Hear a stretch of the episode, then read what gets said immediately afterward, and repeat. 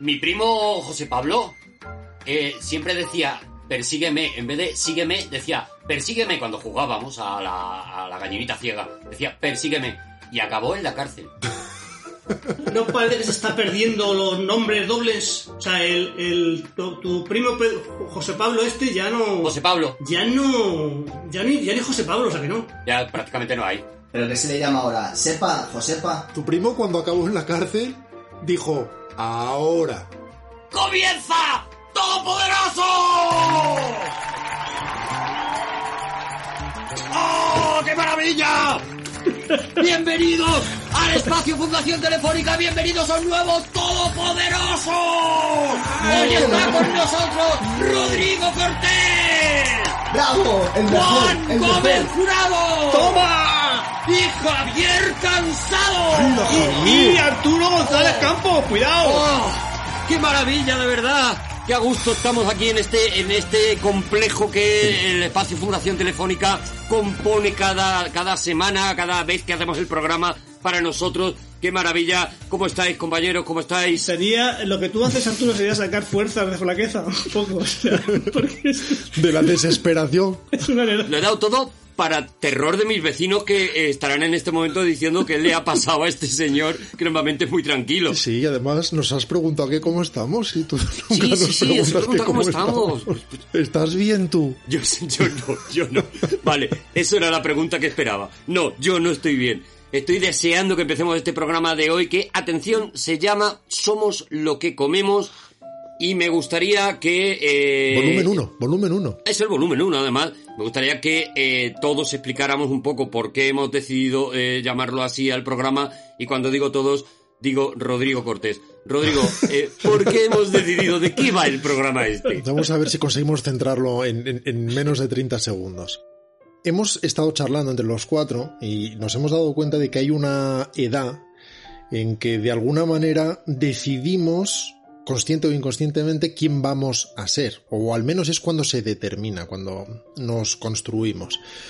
Esta edad iría, qué sé yo, entre los 14 y los 18 años, o en fin, esa edad en que somos esponjas, absorbemos determinadas referencias por las razones que sean, y con el tiempo nos damos cuenta de que gran parte de lo que somos se hizo entonces, se construyó entonces. Pero ahora Javi, que levanta el dedito, lo va a ampliar muy bien. En mi barrio, ese, ese- esa horquilla no es de los 14 a los 18, sino que es de los 12 a los 16. Empezabais antes vosotros. En mi barrio, en, mi- en mi barrio, somos, somos pioneros en muchas cosas. En un barrio de Madrid, que es un barrio de Cara- de Carabanchel, ahí empezamos a los 12 años a tomar decisiones ya de una manera casi aleatorias, ¿eh? No es que tú O quisieras sea, eh, no, no era el municipio de Carabanchel diciendo nosotros vamos de una manera independiente y fuera de la Constitución Eso diciendo eso nosotros vamos a empezar a los 12 años, el resto que haga lo que quiera. En Carabanchel Bueno, espérate. os pasaba un poco lo que a las mujeres, que madurabais antes. Eso es. Y Constitución, estamos hablando de Franco. la que hubiera, la que tú- hubiera. tú- Vale, entonces, eh, eh, por lo que intuyo, entonces digamos que vamos a hablar de esas cosas que con una determinada edad nos afectaron, nos influyeron, nos hicieron un poco lo que somos ahora, lo que comimos con esa edad eh, nos ha convertido en lo que somos ahora. ¿He dado con la esencia, Rodrigo? Y sobre todo porque además no buscamos referencias necesariamente nobles. No se trata de decir cuáles son las obras maestras que nos acompañaron el resto de nuestra vida, sino cuáles fueron esas cosas a las que nos enfrentamos por la razón que fuera y que determinaron, a veces eh, como inicio de una búsqueda, quiénes íbamos a ser después. Juan Callao, ¿eh? Juan Callao, ¿eh? Mírale. No, Callao es que, ¿eh? ¿sabéis qué pasa? Est- Estoy fracasando porque estoy intentando poner unos posits en la pantalla Al revés. para no verme porque me distraigo. Pero, pero es que se me está cayendo. Pero ¿por qué no te quieres ver, eh, Juan? Es que no me gusta nada los pelos. Pero no te mires a ti, los míranos a pelos que tengo. Lo intento, pero cuando miro, cuando cambio de, de, de pantalla para ver. Qué ego. qué- No es ego, es lo que. Da igual, es que no me Juan, tengo que mandarte post-its de los míos porque el que he puesto yo tapándote funciona perfectamente. Juan, todos estamos haciendo el esfuerzo de verte y tú tienes que ser solidario con los demás también. También tienes que verte a ti, a ti mismo. Te aguanta. Yo tengo que decir una cosa, y es que me voy a cargar el espíritu del programa en, en un par de cosas porque no va a ser con esa edad, pero son cosas que me han condicionado, aunque las he descubierto después. ¿Eso vale? Yo voy a contar una cosa a los nueve años. Claro. Tampoco creas que a ser muy, muy exhaustivo, ¿eh? ¿Sabéis lo que pasa? Que yo creo que lo, lo que podríamos hacer, si os parece bien, es que, ¿qué os parece si cada uno Lo que nos un dé la poco gana. que Yo da la gana ahí está? lo veo bien, pero está muy bien sentar el espíritu para saber qué es exactamente lo que estamos corrompiendo a medida que lo que vayamos avanzando. Para saber qué es lo que no estamos haciendo. Exactamente, sí. Marcas las leyes. Hay a gente que nos estará viendo con trastornos obsesivos compulsivos que después de esta explicación nos oirá y dirá no tenías 14 no era eso, años, no, no". ¿Sabéis lo que he descubierto? Que si, si arranco los, lo- las cabeceras de los posis... Vamos a comenzar entonces, si os parece, porque ha llegado el momento de que haga su aparición Don Canasto.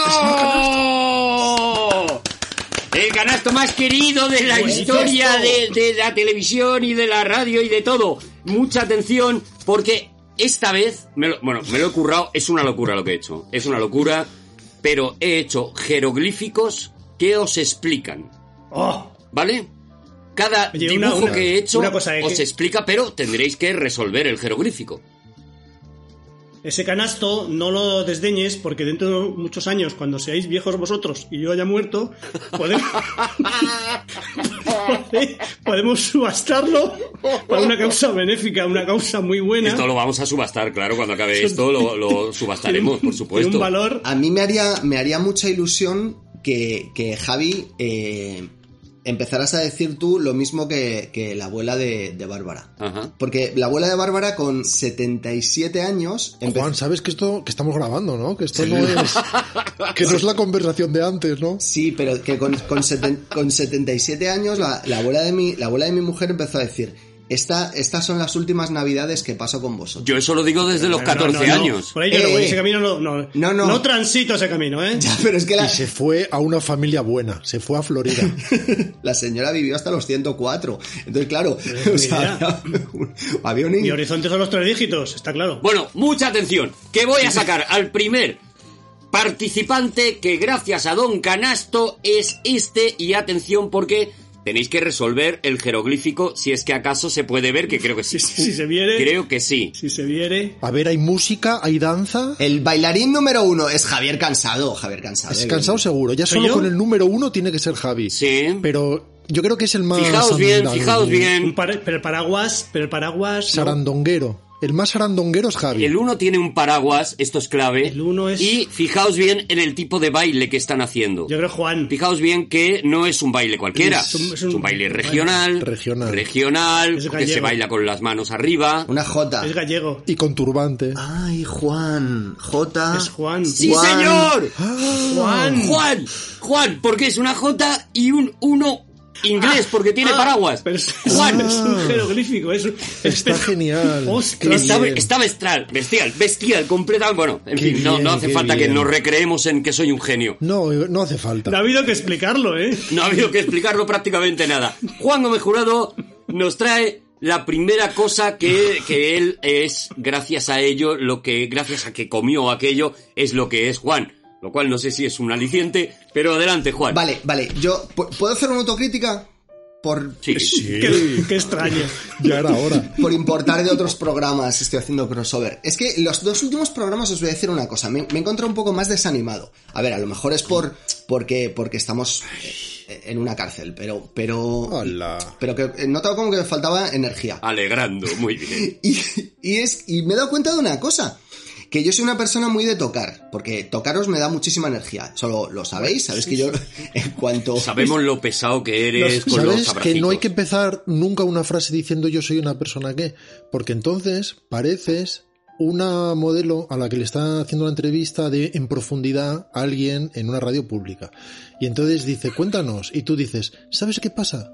Que tal vez soy una persona que es muy dura consigo misma. También te digo, Rodrigo, tú eres una persona que eres muy de tocar. Yo también soy muy de tocar. Adelante, Juan, por favor. Lo, lo de, lo, de to- lo de tocaros, como no lo tengo, pues he pensado que para suplir la carencia física, lo que voy a hacer es voy a, voy a traer unos tótems. Muy Que- que bien. todo el mundo tiene aquí sus sorpresitas. Lo que no sustituye a un tótem. Vale, entonces el primer tótem, A, a mí me arregló la adolescencia, el tótem. el primer tótem lo tengo en la mano, lo estoy sosteniendo ahora, pero no os lo voy a enseñar todavía. ¿vale? Es que es-. O sea, esto Vale. solo era con ánimo de bajar el ritmo del programa, ¿no? Sí, por- bueno, a ver, no, no, os- que, ah, yo, yo- mira, yo tenía 12, o- 11 años y me esca- Deja de mirarte, Juan. o sea, que ya estás en el tema. 11 años. ¿Cómo nos ha traído, eh? 11 años. Qué tío. Y me escapé, me escapé un día a la Cuesta de Moyano, que para lo- los que no lo sepáis, eh, la Cuesta de Moyano es un sitio como súper emblemático de, de Tiene Madrid. muy buena rima también. de aquí de Madrid. Donde, pues, ¿qué es lo que hay en la Costa de Moyano? Hay muchas eh, mm, especie de casetas, sería como una feria del libro, pero No permanente. hay otra cosa. O sea, la cuesta de Moyano no hay otra cosa. Eso Claudio es. Sí, y el lado de allá está más alto y el de acá está más bajo. De ahí lo de la... Casetas, casetas de libros y ya está. Sabéis que eh, allí se pueden comprar libros muy baratos. Y yo el día anterior al, al día este que os estoy contando, que fue tan importante para mí, en el que decidí escaparme a, a la cuesta de Moyano, yo me había encontrado en el suelo una moneda de 25 pesetas. Pero escaparte que es que saliste del orfanato a la hora que no era, saltando por la ventana. Eh, lo, lo curioso es que yo cuando era, cuando era niño, a lo mejor por ser bajito,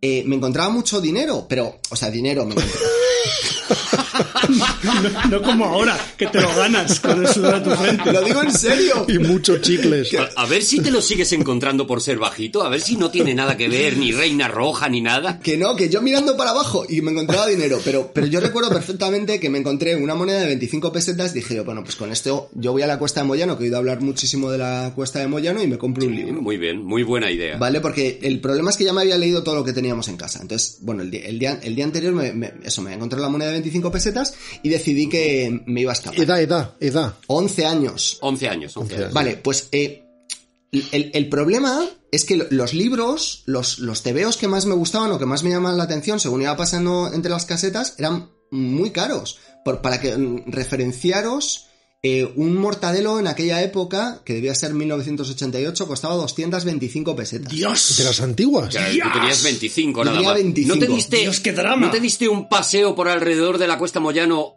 porque siendo bajito es posible que acabaras encontrando 200 pesetas las que te faltaban para poderte comprar el mortadelo? Un- no, no, o sea, no, No. no lo hice, no se me ocurrió. Uy, Ahí no creíste en la fuerza del bajito, ¿no? no, uy, uy, al año siguiente... Tenías que haberte quedado en el lado de acá porque así a la gente si se le cae el dinero cae rodando y se acumula todo. No, pero, pero escucha... Eso sí, a- además de bajito eres vago. Ahora que mencionáis esto, al año siguiente yo me encontré mil pesetas en el suelo, en, en un billete de mil de estos que... que- Sí, Bueno. de las antiguas pesetas. De lo que salía el señor con la gafa redonda. Eso es, yo no sé si era falla, pero es que me las quitaron mis padres, bueno, da igual. Sí, se compraron unas sillas de playa y esto, joder, me... Falla era en el de 100 pesetas. me- pues no, no sé quién salía. Pero, Era Pérez Galdós, yo creo, en el de 1000. pero no, Galdós Era fue Pérez después. Galdós. Galdós. fue después, este era de los, de los de antes. Pero bueno, da igual. Pobre todavía. El, el caso es que yo me, yo me puse a rebuscar eh, y al final pues no, no encontraba nada. Que, que- que acabe bien, por favor, este Así drama. que, escuchadme. Que acabe, bien este Me acerqué- drama. Hombre, se va a comprar el libro que nos va a enseñar luego. Pero, o sea, que, que acaba bien. Javi, relájate. Me acerqué a un libre, al librero. Y unos zancos.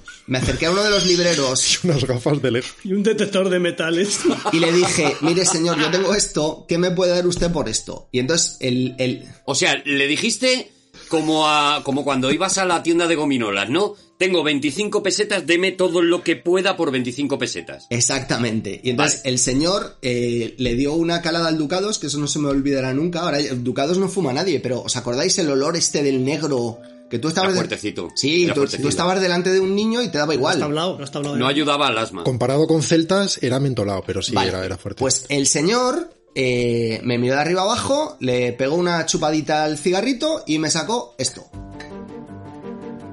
¡Hola! ¡Agatha Christie! ¡Oh! ¡Hola! ¡Fuerte! El misterioso caso de Styles, de Agatha Christie. Que es, esta, es, esta es la primera novela publicada de Agatha Christie.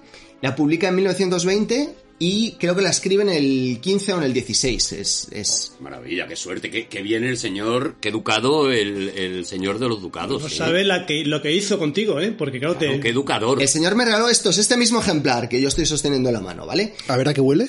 Pues huele a, a lo que huelen los, los libros viejos, a, A ducados. a polvo y a... y a este desgaste del papel que se produce. Bueno, a pues- merengue y a bolero. No, eso no huele. Bueno, eh, 100 años, 100 años cumple. 100 años cumple esto, ¿os acordáis? Se publicó en 1920. Felicidades. Vale, ¿qué cuenta esta maravilla? Bueno, pues cuenta el asesinato, un asesinato en, en una casa de la campiña inglesa de una señora que se llama Emily Inglethorpe. Y esta señora, que es una mujer rica, que tiene muchos millones, eh, de repente desaparece. Al principio creen que, creen que, bueno, o sea, aparece, se muere, aparece muerta en su habitación, que es un, es un misterio de habitación cerrada, ¿eh? La habitación está cerrada completamente. Entonces, al, principio eh, creen todo el mundo que ha sido un ataque cardíaco, pero cuando llega el médico de la familia, lo que hace es eh, desvelar que la señora ha sido asesinada. Y eh, poco a poco vamos descubriendo que todas las personas que están en esa casa de campo, todas y cada una de las personas tenían un motivo para matarla. Y eso es muy bonito. Claro, porque había para elegir. Claro. Era Eso todo fue lo que más te gustó, ¿no? Decir, hombre, que no haya un solo motivo para matar a una persona, ¿no? Abrir un poco la mente también en eso. No, hombre, pero claro, o sea, quiero decir, por, por ejemplo, cuando solo hay un sospechoso, pues entonces es aburrido. Si, si hay muchos sospechosos, pues entonces tú estás repartiendo las culpas y, y- y a lo mejor puede ser la persona eh, que, que menos, Menos te te esperas, sí. Claro, y eso, es- eso es lo que, lo que es guay. Entonces, yo, yo cuando, cuando tengo esto por primera vez en la mano, que además, digo, mm, claro, fíjate qué cosa tan poco atractiva para un niño, ¿no? Es una taza rota, una llave, esto no, esto no lo entiendes aquí como, o sea, no es, no es mortadelo disfrazándose de una cosa en la, en la portada del... Bueno, de- podría ser mortadelo disfrazándose de taza rota. Podría ser. El caso es que yo no sabía entonces ni lo que era un Whodunit, ni lo que era un Cosi Mystery, ni lo, ni quién era Agatha Christie, no, no sabía ninguna de estas cosas. Ni tampoco sabía de la influencia que había tenido Arthur Conan Doyle en ella, o sea, son todas esas cosas que uno va recopilando después. Yo lo único que sabía es que en la mano eh, tenía un caso de asesinato y que el libro era buenísimo. Tan bueno que lo leí 11 veces seguidas. Seguidas, o sea, una vez, otra vez, otra vez, entre otras cosas, pues tampoco tenía otra cosa. Y siempre te sorprendías con el asesino, ¿no? Decías, anda. Eso te salió No me lo puedo creer. a la dos hacía otra pesetas la lectura, te salió maravilloso. Una cosa, Te Juan, salió muy rentable. dime, ¿fue la primera vez que viste una historia con sorpresón final de estas de ¡Hala! Pero si no sabía que iba a pasar esto, no iba por ahí. Eh, sí, sí. Luego con, el paso del tiempo he, ap- he aprendido que la manera en la que ella lo resuelve también es verdad que, que es... eh, estamos casi todo el mundo seg- seguros de que fue su primera novela. Quiero decir, puede ser la primera o la cuarta, pero vamos, es una de las primeras. Todavía no había evolucionado lo suficiente como para, para llegar a solventar uno de estos problemas que os voy a decir. Y es que al, al final de la historia, el Hércules Poirot desaparece durante un día y cuando llega al día siguiente ya lo ha resuelto todo. Quiero decir que resuelve prácticamente, llega a las conclusiones fuera de cámara. Y luego sienta a todo el mundo en un salón y lo explica. Es decir, esto es muy, muy de- del, del muy clásico británico, pero mm, eh, con el paso del tiempo el lector se ha ido inmunizando ante lo de que el detective resuelva el crimen fuera de cámara y lo que necesita es que todas las pistas estén plantadas en su sitio. De todas formas, este libro es una maravilla, esto es una enormidad, porque además también ella maneja esa mm, forma de contar las, las tramas enrevesadas de manera que tú no puedes quitar los ojos de la página.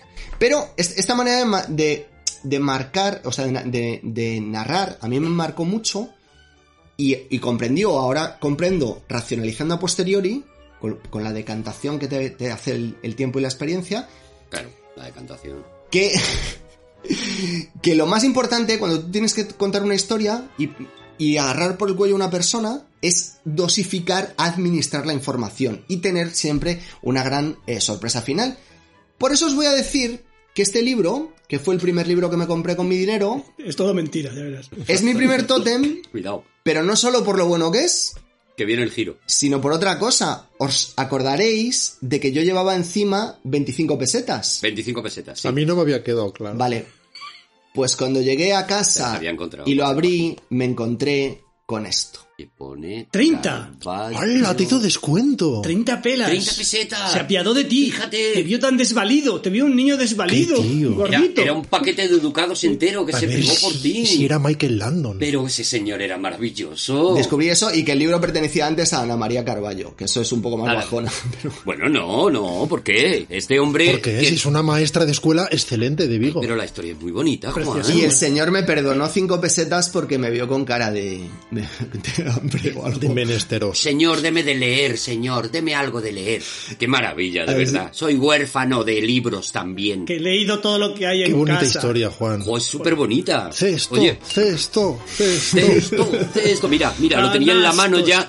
estaba ya deseando que vierais el siguiente jeroglífico. Si quieres, ve explicándolo que, ya, Juan. eh, Arturo, explícalo ya. ¿el qué? eh, Que lo explique No, ya, no, si no, no, no, no, no, no, no. Bueno. Necesito, necesito que vosotros lo adivinéis. Lo voy a poner aquí. Eh, Es una escobilla del, u- del baño uvas, No, eso No es no. una escobilla, no es, un racimo de uvas dándose de... Es inclinándose ante un espejo. es Eh, hombre, es. Rodrigo Cortés porque esa forma solo corresponde o al pelo de Marx o al de Rodrigo. Pero, pero- Vamos a ver. Vamos a ver. Es Explica. una eh, espiga de trigo Ante un espejo. a- dejando, dejando, abriendo, sujetando la puerta para que otra espiga pueda entrar. No te digo trigo por no llamarte Rodrigo y además es. Cortés No puede ser. porque permite el paso. Este- este- ¡Obra maestra! No, ¡Obra maestra! no hacía ¡Obra falta. maestra! Lo has vuelto a hacer. Mira, No hacía lo he falta vuelto a hacer. Oh, de lo he verdad. vuelto a hacer. eres, un gen- eres un genio sin parangón, ¿eh, Arturo? Bueno, va, no, no, no quiero, no quiero que nos centremos en esto. El programa no puede ir de lo genio que soy yo porque no haríamos otra cosa. Rodrigo Cortés, tráenos una de esas cosas que tú también te has comido. Vale. Yo voy a No hablar sé si es de, la forma de presentar la sección. voy a hablar de un libro. Y sucede, no, no tengo historia de huérfanos que contar, voy a ir directo al grano porque lo, lo cogí directamente de la eh, librería de mis padres, de la biblioteca, perdón, de mis padres. Pero tiene que ver con la historia de Juan en el sentido de que no, no tiene por qué ser una referencia definitiva. Eh, Juan no nos está hablando de la mejor novela del mundo, ni siquiera de la mejor novela de Agatha Christie, sino de la primera vez que se enfrentó a un determinado tipo de, de estructura que le abrió la mente. Y a mí me sucedió, por alguna razón, con nueve años, eh, quizá me estoy saliendo de mi propia horquilla y me estoy yendo, me estoy yendo más al sector vallecano. Me encanta con la referencia que ha puesto, es el primero en traicionarla. El primero. en- Cuando me dio por coger un libro que se llamaba Viven, de Pierce Paul Red. Qué maravilla, tío. Precisamente porque alguien me había dicho que iba de gente que se comía. Entre sí, quiero decir. Y al fin y al cabo somos lo que comemos. Y, y- y esto suscitó un interés difícil de justificar en un niño de nueve años, pero por alguna razón aquello me sedujo lo suficiente como para abordarlo. Y me encontré mucho más que eso, claro. Es un libro que he releído después con el tiempo porque de alguna manera aquella gesta humana me marcó durante mucho tiempo y es, es un marchamo que ya no, no puede borrarse por muchas razones. Viven, como casi todos sabrán, cuenta la historia de un grupo de jugadores de rugby muy jóvenes uruguayos que son uruguayos, ¿verdad? Creo, Sí, sí, creo sí. que creo Sí, que son eran uruguayos. uru- son Son uruguayos. uruguayos, son uruguayos, depende. ¿De qué depende, Javi? Depende decir, de dónde hayan que- nacido. Que sean de Uruguay. Sí, depende fundamentalmente de eso. Pero Los que nacieron en Uruguay eh, eran uruguayos, es verdad. Bastante razón. Creo que así es como es. Que sobrevolando los Andes sufren un accidente de avión y acaban en las montañas abandonados y localizables. Muchos de ellos mueren y otros no. Y tienen que encontrar estrategias para sobrevivir. Bien, lejos de ser una historia morbosa como inicialmente creía, se convierte en una historia de superación muy hermosa por muchas razones. Tienen que superar determinados topes, quien de repente es un líder absoluto, al cabo de unas semanas a lo mejor pierde toda esa fuerza y se desmorona y sin embargo ha sido fundamental, quien no tuvo un papel protagónico durante esas semanas, de repente encuentra energías en sí que no creía tener y se convierte en un nuevo líder que consigue que el grupo siga avanzando. En ese sentido es fundamental su formación como equipo de rugby, un, deporte necesariamente solidario, mucho más que otros deportes, en el que el trabajo en equipo es, es, eh, fundamental de un modo que no sucede en otras disciplinas, incluso por razones filosóficas. Es algo que llevan muy dentro.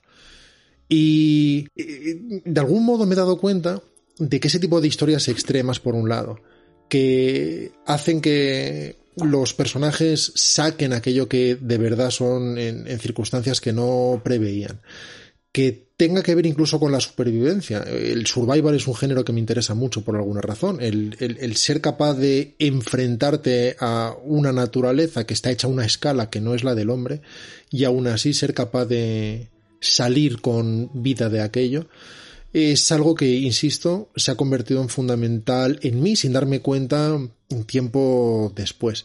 Y muchas veces, de hecho, he fantaseado con la posibilidad de adaptar esa historia y, si no es esa historia alguna con esos elementos, pero por alguna razón esta concita eh, características que no he visto en otras historias. Para empezar, porque hay que superar ese tabú fundamental, que es el que me atrajo inicialmente, sin embargo se convierte en algo, insisto, que no es en absoluto morboso, y porque además suceden cosas que serían difíciles de hacer mejor incluso en la ficción. Por ejemplo, llega un momento en el que cuando nada puede ser peor, cuando ya han hecho incluso excursiones, gente que no está preparada en absoluto, tratando de encontrar la cola del avión que se ha desgajado del avión para ver si consiguen rescatar la radio y conseguir decirle a alguien que están vivos y dónde están, una nueva avalancha cubre el avión, mata a una más gente y convierte el espacio que parecía estrechísimo en muchísimo más angosto. Y se dan cuenta de que de algún modo antes vivían en el Hilton, aunque consideraran que eran las personas peor tratadas por el planeta de, la historia. Y finalmente tienen que escapar al darse cuenta que no van a recibir ayuda de ningún tipo, sin ningún tipo de equipo ni de preparación especial, subiendo montañas al alcance solamente de profesionales bien equipados, y aún así lo logran. Así que esa gesta que físicamente es increíble, acaba definiendo, sin embargo, una gesta humana que sigue formando parte de mí por las razones que sean. Yo creo que también le da una dimensión que fuera verano, ¿no? Que fuera verano le da una dimensión... no, claro, porque ellos llevan ropa de verano. Sí. que no? ah, bueno, claro, claro, y se caen allí en el... De pronto están bermudas allí en, a, a, 10 bajo, a 20 bajo cero, ¿no? Y es, es muy, muy divertido porque el título Viven, o sea, te da una pauta de que, que al final pero el título original era Unos viven, pero otros.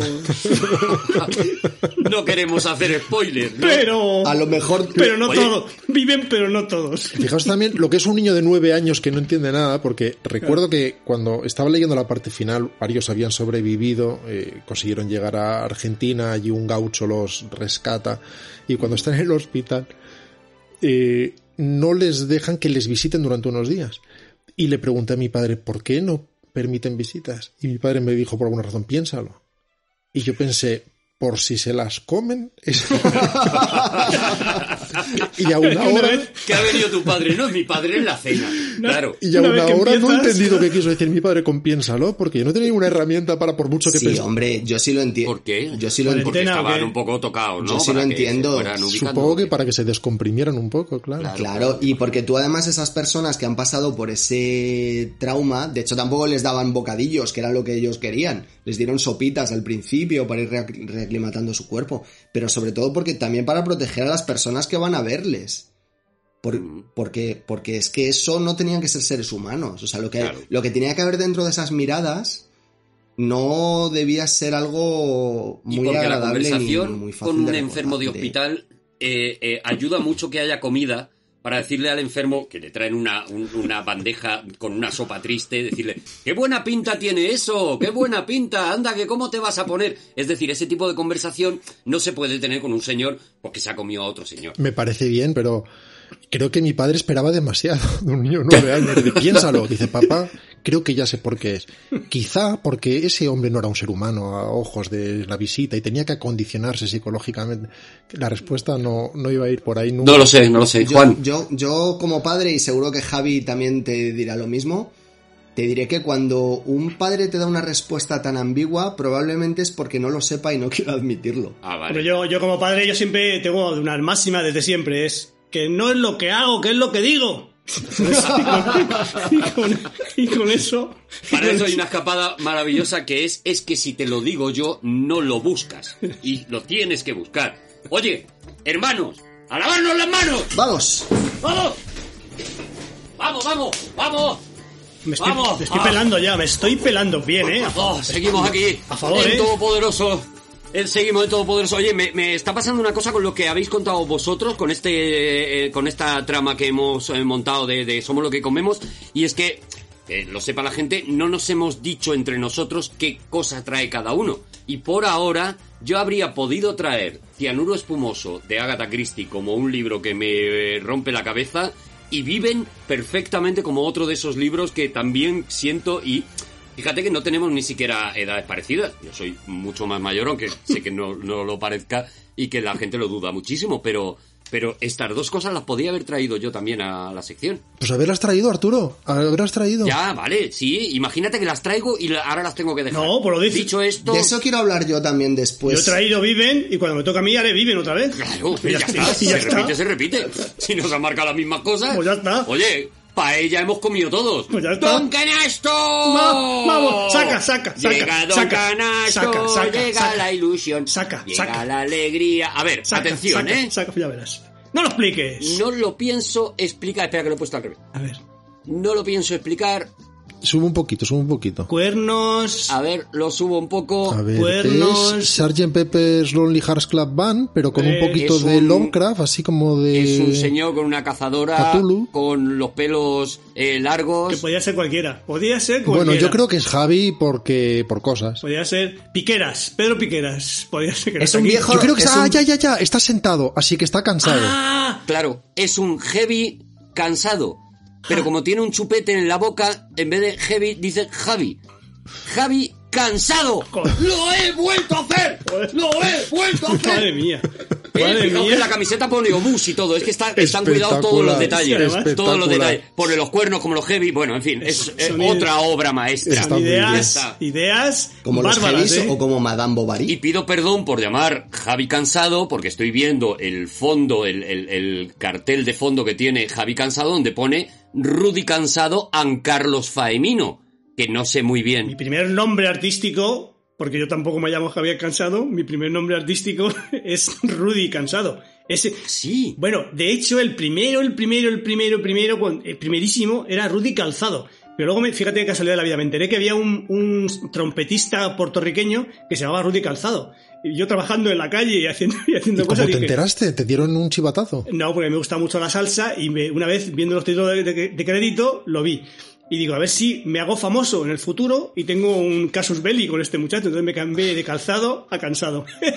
Ay, te lo podías haber dejado y te habían salido bolos de comedia, y si no funcionabas en la comedia, pues te metías a saxofonista. Pues ha sido una sección preciosa, Javi. Pues la verdad es que sí. No, esto ha sido, no, no, ha sido una interpretación de, Arturo. Yo voy a hablar de música, justamente. ¡Ah! A ver, a ver. Ah, amigo. ¡Qué susto! Voy a hablar, fijaos, de una, de una música, de una música que me marcó. Bueno, eh, voy a avisar una cosa. Es posible que mis historias, las que cuente hoy, sean las que sean las que dé tiempo, os hagan llorar. Ay. ¿vale? Ojalá. Porque voy a hablar de una época muy dura, muy dura, de una infancia maravillosa, pero muy dura, de un barrio estupendo, pero muy duro, y unas circunstancias vitales muy duras. O sea, Víctor Hugo no me llega a la solo. Víctor Hugo, Dickens. Dickens, para las historias que voy a contar, Dickens se- horrorizaría. Dickens diría, Dios mío mi vida, Dios mío mi vida, ¿cómo ha No puedo pasar? escribir eso, ¿Cómo diría. ha podido pasar? Es increíble, es También inver- te digo, Javi, no piques a Juan con historias de infancia triste porque entonces no hacemos el programa. O sea, No, pero fíjate qué bonito, es una,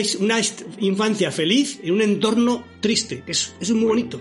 No es que dices que yo tenía todo e era infeliz, no, no, yo tenía poco, muy poco, pero era feliz. Pero bueno, vamos a las canciones. Sí, pero así todos podemos reaccionar bien diciendo, fijaos, no tenían nada, pero te lo daban todo. También, es. Si es que hay que hay que sacar de donde no hay, hay que sacar lo bueno que, o sea, lo que sucede conviene, lo que, bueno, eh, Adelante, eh, Javier o sea, barrio ba- barrio de Adelante, barrio- Javier Coelho. Adelante. Vale. Cuello, cuello. Bucay, Jorge, no, Javier, Javier Bucay Rudy que también podía ser un saxofonista de salsa.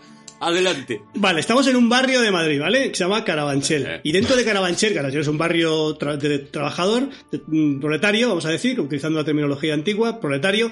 Pues dentro de ese barrio hay otro barrio que se llama Dos Amigos, que era mi ¿Pero barrio Carabanchel alto o Carabanchel bajo? bajo de Carabanchel. O sea, había dos Carabanchel, eran dos, era, Bajo. Originalmente eran pueblos, ¿vale? Que se asimilaron a la ciudad de Madrid y entonces eh, dentro de Carabanchel eso había- bajo era mejor porque caían las monedas de los de Carabanchel alto. Eso, Claro, claro, eso, si eras un niño pequeñito, veías antes que los, los grandullones. Lo que Claro. pasa es que en mi época no había grandullones, porque si medías un 80 te decían que fuera, eres pivot y te reías. un, och- un 80. Y decía, pues como no juegas a baloncesto, que me des un 80. Humor de barrio. Ahí la vida. Bueno, y entonces el, mi barrio, mi barrio era, era, digamos, era proletario, era lumpen respecto a Carabanchel. Imagina el nivel, ¿vale? Yo vivía muy feliz, pero mi madre me decía que ella se avergonzaba cómo le miraba a la gente cuando bajaba en nuestro barrio, se bajaba en la, la camioneta, se decía, no ni siquiera autobús. Se bajaba allí y entonces la gente le miraba porque era un barrio durísimo. O sea, no voy a contar las, las, la- el ambiente de allí, pero un un barrio durísimo, ¿vale? Muy duro, muy duro. De, de vida, mm, de cómo se nos ganamos la vida, una cosa, bueno, tremenda, ¿vale?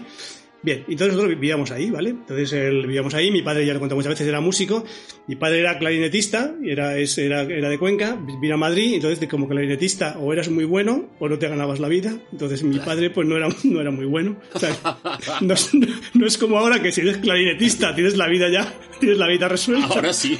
Ahora sí. Ahora Ahora, un- ahora los clarinetistas están, vamos, se comen, el, del todo. se comen el mundo. Es que, Claro. vamos, yo ojalá mis hijos todos fueran clarinetistas, porque eso ya la vida resuelta. Bueno, pues mi padre, siendo clarinetista, entonces, el muy, el muy listo, en un año, no llegó un año, aprendió a tocar la batería. Muy fin, muy cutre, pero tocaba la batería. Y tenía un conjunto que era un acordeonista, un acordeonista era la batería, y luego un trompeta cantante. Ese era el grupo, ¿vale? Era el grupo de... Pero o, to- o cantaba o tocaba la trompeta, ¿no? Sí, claro, o sea, eso es. Porque si Claro. no, sería para ir al circo. Pero, Como a partir de tres ya, ya vale decir grupo, pues vale, tenía un grupo, sí. era, un- era un, efectivamente, combo, un claro. combo, una banda. Y entonces el, el, ensayaban, en, ensayaban en mi casa, pues da igual. Entonces yo, la música que oía habitualmente, pues era música de orquesta, de baile, ¿vale? Claro, es que me tengo que retrotraer. Sea, antiguamente no había discos. O sea, la- en las discotecas, en, la- en las, las salas de fiestas era todo con música en directo.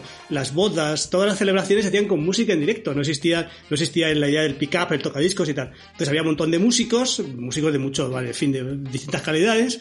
Mi, mi padre no estaba entre los buenos, vamos a decir. Yo le quería muchísimo, por favor, esto que no, vamos a ver. Yo como padre no tengo nada, nada que decir, como padre, como músico, bueno, pero tam- también le, le- le quería, le quería mucho, le, le quería muchísimo y eso vale para todo. Vale, bueno, pues entonces yo Te compensaba lo del clarinete incluso, fíjate. yo, yo recuerdo, fíjate, fíjate qué cosa tan bonita. Yo recuerdo cuando el, el, el compañero de mi padre, el, el acordeonista, un día le escuché, bueno, yo era un niño, claro, tendría 5 o 6 años, yo qué sé, y le escuché llorando porque había, había nacido el farfisa, el órgano, y entonces, el órgano de este eléctrico, ¿no? Entonces decía que le iba a quitar el trabajo, fijaos qué nivel, que le iba a quitar el trabajo a los, a los acordeonistas. Las máquinas, la rebelión de... Claro, es normal. eso es, eso es. Pero entonces el- yo escucho música de orquesta, ¿vale? Boleros, pasodobles, lo, lo que se tocaba en las fiestas de pues, y esa era mi, mi, mi- mi nutria de eso y de lo que se- pues de música, pues lu- yo que sé, Luis Aguilé, escuchaba yo que sé Fórmula Quinta, grupos mm, como que estaba, estaba más o menos bien, pero una música mm, música pop, vamos a decir, con pocas pretensiones, ¿vale? Os parece el planteamiento que o sea, no es indigno, pero pocas pretensiones, ¿vale? Entonces, mis primos, que eran un poco mayores, tenían, compraban discos, compraban discos, no teníamos tocadiscos, es que la historia es preciosa, no teníamos tocadiscos, pero Los poníais al trasluz. no, no los veía- veíamos las portadas. E indefectiblemente mis primos, sobre todo uno de ellos, tenía todo música de cantantes y cantantas, cantantes hombres, cantantes mujeres o negros. Todos eran de, todos eran negros. Aretha Franklin, eh, Shannon Dave, Otis Redding, eh, Muy bien, ¿no? eh, Shorty Long, Arthur, eh, Arthur Conley, Wilson Pickett, todos, ¿no? Tenían todos. Pero porque le sab- gustaban las portadas, porque estamos en que no los bueno, estabais o, escuchando. o porque habían oído algo. tal. Intuía. Vale. Él tenía una intuición fuerte, poderosa. Sí, le gustaban las portadas, pero sabía lo que era, sabía lo que era, aunque no lo escuchábamos, en fin, bueno, vale. Yo tengo 12 años, ¿Por qué se compran discos si no puedes reproducirlos? ¿No sería mejor empezar comprando? bueno, vas, Por vas fe. coleccionando. Juan, No, por fe. Por confianza en ti. Porque algún día tendrás un tocadiscos. Eso es. Familia, vamos, es que me, me obligas, me obligáis. Familia pobre, ¿vale? Familia pobre, que no tiene dinero suficiente para tener un tocadiscos. Pero sí para tener muchísimos Por discos. favor, corazón, es que la historia es muy dramática. por-. Como tú te ibas encontrando dinero por la calle y te comprabas lo que querías. Claro, claro. Pues claro. Pero entonces el- en casa de mis, mis primos, que me lo inculcaron a mí, dijeron, vamos a comprar discos y cuando tengamos una racha buena, que, encontremos dinero, como hace una persona que conocerá Hombre, cuando Javier, papá con su conjunto triunfe ya como clarinetista, pues ya tiramos. Entonces, eh, lo que ocurre es que el, el- no teníamos para un tocadiscos, no teníamos físicamente, pero sí para comprar discos. Entonces ahorramos para comprar discos. Sobre todo mis primos que yo tenía, pues tendría 12 años, mis primos tendrían 15, 16, da igual. Vale, 12 años. Yo en tercero de bachiller saco unas notazas, yo siempre, en fin, por lo que sea, siempre he aprobado. Saco unas notazas y mi padre decide, fijaos qué maravilla, por lo que sea, una buena racha o lo que sea, había hecho tres o cuatro bodas y bautizos o lo que fuera, me regala un tocadiscos. ¡Hala! ¿vale? Me regala un tocadiscos. Pero es un regalo para tu primo también. Es un regalo para, para mí, pero es un, un regalo, un regalo putativo, para la familia. Entonces voy, llego, esto era verano, llego allí, llego a mis primos, digo, todos, mi primo, Mariano, Antonio, Eugenio, todos los primos. Porque es muy bonito, porque mi abuelo tuvo hijas y las hijas tuvieron nietos. O sea, todos los, o sea, todas mujeres y luego todos hombres. Bueno, a lo que voy. Y. y entonces. Oh, pero, nos pero reunimos. No, no- no quiero salir de la autobiografía de Javier Cansado. Escuchadme, nunca. escuchadme, escuchadme. Sí, sí, adelante, perdón. Estamos allí y de pronto tenemos la, la posibilidad de escuchar esa música que habíamos ido atesorando. Yo, obviamente, sin saber lo que era, mis primos sí que habían oído, un poquito, tenían ideas lejanas, ecos, pero tenían idea de lo que era la música del soul. Yo no había escuchado jamás en mi vida. Y de pronto, ¿qué, qué haces? Tienes un, tienes un estuche con 26 o 20 24 discos, todos diferentes, claro, y dices, ¿con qué empezamos? ¿Con qué empezamos? Dice mi primo Eugenio. Dice, vamos a empezar por este. Coge un disco de Aretha Franklin que se llama Think, pone Think, y yo tenía 12 años, y me dio la, la cabeza me dio vuelta. Digo, ¿pero qué está pasando aquí? ¿Pero esto qué es? Esto es la música, esto es, una- esto es una- la música de los dioses, esto es unas ganas de, de bailar, de saltar, de cantar, de, de- esto es la felicidad. Fíjate, en un barrio humildísimo, pobrísimo, o sea, paupérrimo, no teníamos nada, que nos comíamos, nos comíamos la, la monda de las patatas. Pues éramos felices escuchando a Aretha Franklin y mi vida cambió radicalmente. De hecho, me- yo mi- el primer disco que compré fue un disco de Otis Redding, un disco, un, LP, cuidado, porque hasta ahora hablábamos de single o extended play, que no sabéis lo que es eso. Disco de dos canciones o de cuatro. Pues yo me compré, ahor- ahorré con mis, mis ahorritos, mis trabajitos, un disco, un Otis, un LP, do- eh, no, un LP de Greatest Hits de Otis Redding. Y es tan feliz, tan feliz. Pero escuchadme, dices, ¿y, es- y esa ha estado la historia? No, va un poquito más allá. Demos un paso. Demos un paso en mi biografía, ¿vale? Adelante, adelante, dalo, dalo, Juan. Yo soy, yo soy fan de la música del soul, ¿vale? De la música negra. Tengo todo, me encanta en esa época, ¿vale? Con 12 años, me vuelve loco. En mi barrio yo era un raro porque además sabía decir Creedence Clearwater Revival. Entonces ellos decían la Creedence y yo decía, no, Creedence Clearwater Revival. ¡Eh, fue, vete de aquí! Bueno, vale, pues eso con 12, con 12 años, ¿vale? Cumplo 17, voy a entrar a la universidad, todavía tenía, estaba, con 17 entramos a la universidad, y mi amigo Paco me dice, Javi, me he enterado que hay una discoteca en, en la Plaza Vázquez de Bella de Madrid. Bueno, no, no- nosotros que vivimos en Madrid no decimos de Madrid porque sabemos que cuando dices una calle se supone que por, por descarte, que ya es de ahí, por, claro. por antonomasia, De ahí, de por descarte, es de Madrid, ¿no? Y me he enterado que la Plaza Vázquez de Mella, que más adelante se llamará Plaza de Pedro Cerolo, me dijo, dice, pues en la Plaza Vázquez de Mella hay una discoteca que se llama Hermano Lobo, Brother Wolf, en inglés, Brother Wolf, que la frecuentan eh, gente, dijo negritos, negros, pero en fin, de raza negra diríamos hoy, de la base de Torrejón. Digo, ¿qué me estás contando? Y nos vamos los dos muchachos, Paco y yo, con 17 años, a esa discoteca, entramos ahí, tío. Entramos ahí y empezamos a escuchar a James Brown, eh, eh, Johnny Guitar Watson, Pero os notaron que vosotros no erais negros. pero vamos, proliferaba el, la raza negra, pero había también había blanquitos, había. Pero entonces de pronto veías a gente bailar, eran todo varones, varones y bueno, las chicas, eh, las chicas eran madrileñas, rubias, bailaban peor, claro. Un ambiente maravilloso y ese y yo dije, pero esto, esto, esto me está pasando a mí, a un muchacho de Carabanchel. Es, parecía que estabas en, el, yo qué sé, en el Bronx, en Manhattan. Era algo y, la música aquella, el, funky ¡ah! y bueno, hasta aquí. Hasta aquí. hasta, hasta aquí. Qué hasta bonito, aquí. Pero muy bonita, Javi. A mí, Es ¿sabéis lo que más me ha gustado de la historia? Que, que tú escuchas el carabanchel de la infancia de Javier Cansado y piensas, joder, si este señor se estrella en los Andes con un equipo uruguayo, para él es un upgrade. Bueno, Sí, es una great. Vamos a... a- es, es- es maravillosa la, la historia. Es verdad que es una Grey. eh, Es una Grey. 50 sombras de Grey. Vamos con el último canasto. Ojalá sea y Arturo. claro, ¿sabes qué pasa? Ojalá. Que ahora, el, eh, ahora No, sabéis lo adivino yo, lo adivino yo, yo lo adivino. Ense- Vale, enséñamelo. ahora- ahora lo vais a saber no, no, perfectamente. No, no, no, no me quites mérito. Pero no le va a quitar genialidad. Eso sí. no se lo va a robar. Atención. Arturo, este Arturo es González el Campos. último jeroglífico. Fijaros. A ver, Paraguas a la dice mucho. izquierda tenemos la Mona Lisa, No, pero lo, de la de, lo de la derecha es toro, entonces eso es de Artoro. Pero ahora hay que buscar lo del Arturo. art. ah, Art, claro, arte, es arte, arte, pero, arte. Con, pero con arte, paraguas. art, porque tiene paraguas, por lo tanto es inglés. Artoro. Ar- Y no es un toro, es un uro. El uro, Sin el- sin H, fijaos claro. en los cuernos, está clarísimo que es un uro. Art, uro. y está fumando además, o sea que es uno total. Sí, es, art y luego es un toro, entonces es Artoro. También valdría Artoro. Vale. Lo que yo decía. Lo has vuelto a Me hacer. toca a mí. Lo has vuelto a hacer, Arturo. Felicidades. Ah, ¿eh? no, ah, bueno, es verdad que no, esto no- ya no se celebra, ¿veis? Enseguida, enseguida el... A, a lo bueno te acostumbras enseguida. Lo malo de los genios, lo malo que tenemos los genios es esto, que enseguida la gente normaliza.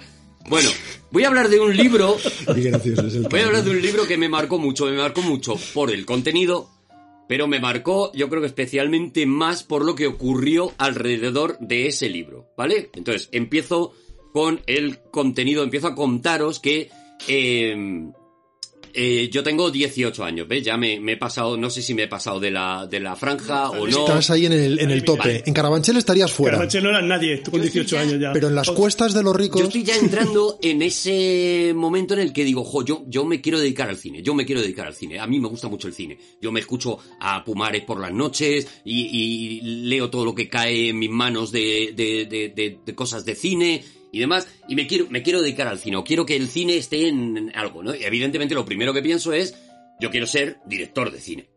Por supuesto. Por ¿Qué, supuesto. qué menos? ¿Ya que te pones? Hay alguien que diga, yo quiero ser script. Yo quiero ser script de cine. Claro, claro. Yo quiero ser eh, director de cine y voy a explicar por qué decidí que no y gracias a eso, pues la carrera de otros directores de cine que no quiero mirar, pues ha podido eh, elevarse por encima de la genialidad. Y te lo agradecemos, la mayoría, Arturo. Lo sé, lo sé. Eh, yo quiero ser director de cine, con lo cual lo primero que intento es ir a un rodaje, que alguien me invite a un rodaje, porque quiero aprender cómo se hace eso de un rodaje. Voy al rodaje y descubro una cosa terrible para mi vida. Yo ya me había apuntado a imagen y sonido en la facultad, es decir, mi vida estaba encarrilada a ser director de cine como fuera. Pero voy a un rodaje y descubro que me parece un lugar horrible donde estar. Me parece el peor lugar del mundo donde estar. Yo me paso allí horas esperando a que coloquen un foco, esperando a que ensayen los actores, no han iluminado bien, tenemos que repetir por sonido. Me aburro lo más grande, me inquieto lo más grande y me doy cuenta de una cosa, me doy cuenta de que a mí las películas me gustan ya hechas, que yo no quiero hacer películas, que me gusta que me las den hechas, y eso sí, disfrutarlas mucho. Esto supone un mm, bloqueo mental porque yo había enfocado todo a que yo quería ser director de cine. Entonces lo que hago es decir, bueno, pues voy a ser otra cosa que me invento, que es como interesado del cine. Pero, pero eso, eh, ganarse la vida con eso es muy difícil, ¿eh? Claro, Además, Arturo, me parece muy valiente lo que estás haciendo porque los que te conocemos bien sabemos que efectivamente aquello marcó el futuro de tu vida. Sin duda, absolutamente, Fue el absolutamente. inicio de a mí que me lo den hecho. Es que eso, ¿sabes? es que, es que además los que los que tenemos experiencia, los que tenemos experiencia en, roda- Sí, en sí, rodajes, sí, es que, que ro- rodar En bandeja fue mi lema a partir de ahora. Sí. A partir de ese momento, es verdad. No, decía que, es que los que tenemos experiencia en rodajes, que rodar, rodar es que mm, tiene pocas cosas buenas. O sea, rodar una película. muy aburrido, pero Rodar una película es es, es, es, mm, durísimo. O sea, solo se lo pasa mm, regular, no ni siquiera bien el director. Regular. Los, de- los demás. ¿Me vas a comparar ir a ver una película de Rodrigo Cortés con rodar una película de Rodrigo Cortés? Y perdóname que te nombre a ti, Rodrigo. Y te diré una ¿Me vas cosa. a comparar eso? No estoy en condiciones de protestar por nada. Ni siquiera a los. Ni siquiera a muchos directores les gusta rodar. Quiero decir que Alfred Hitchcock pero- lo que más odiaba era estar en el set de rodaje. Lo que quería era planificar, Pero- pensar pero las, se- las películas. Se puede llevar más- se puede ir más allá. O sea, imagínate entre leer una novela de Juan Gómez Jurado y estar a su lado mientras que la escribe. O sea, imagínate, Claro, imagínate claro, cuál es el, claro. Claro, claro, claro, se puede ir más allá. Claro. Por eso yo todo el rato es dadme, de- dadme vuestras cosas, dadme vuestras mierdas y ya las administro yo después. Bueno, pues en esto estoy yo, ¿vale? Me invento una profesión que no voy a ejercer en la vida, que es como señor que sabe cosas del cine y, y, y ya está, ¿no? Y de repente en la radio escucho una, un mensaje y el mensaje es que en el corte inglés de castellana va a firmar ejemplares de su autobiografía Kirk Douglas. No digas. ¿Pero qué me estás contando? Sí.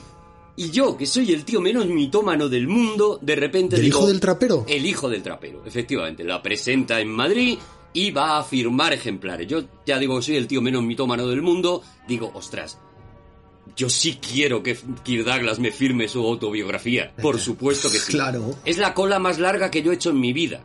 No me acuerdo cuánto tiempo estuve. Creo que estuve cuatro o cinco horas en, eh, en aquello, los nuevos ministerios. La gente de Madrid más o menos lo conoce. En los nuevos ministerios esperando para que llegara el momento en el que eh, Kirk Douglas me firmara su libro y, me diera la mano. ¿Qué ocurrió?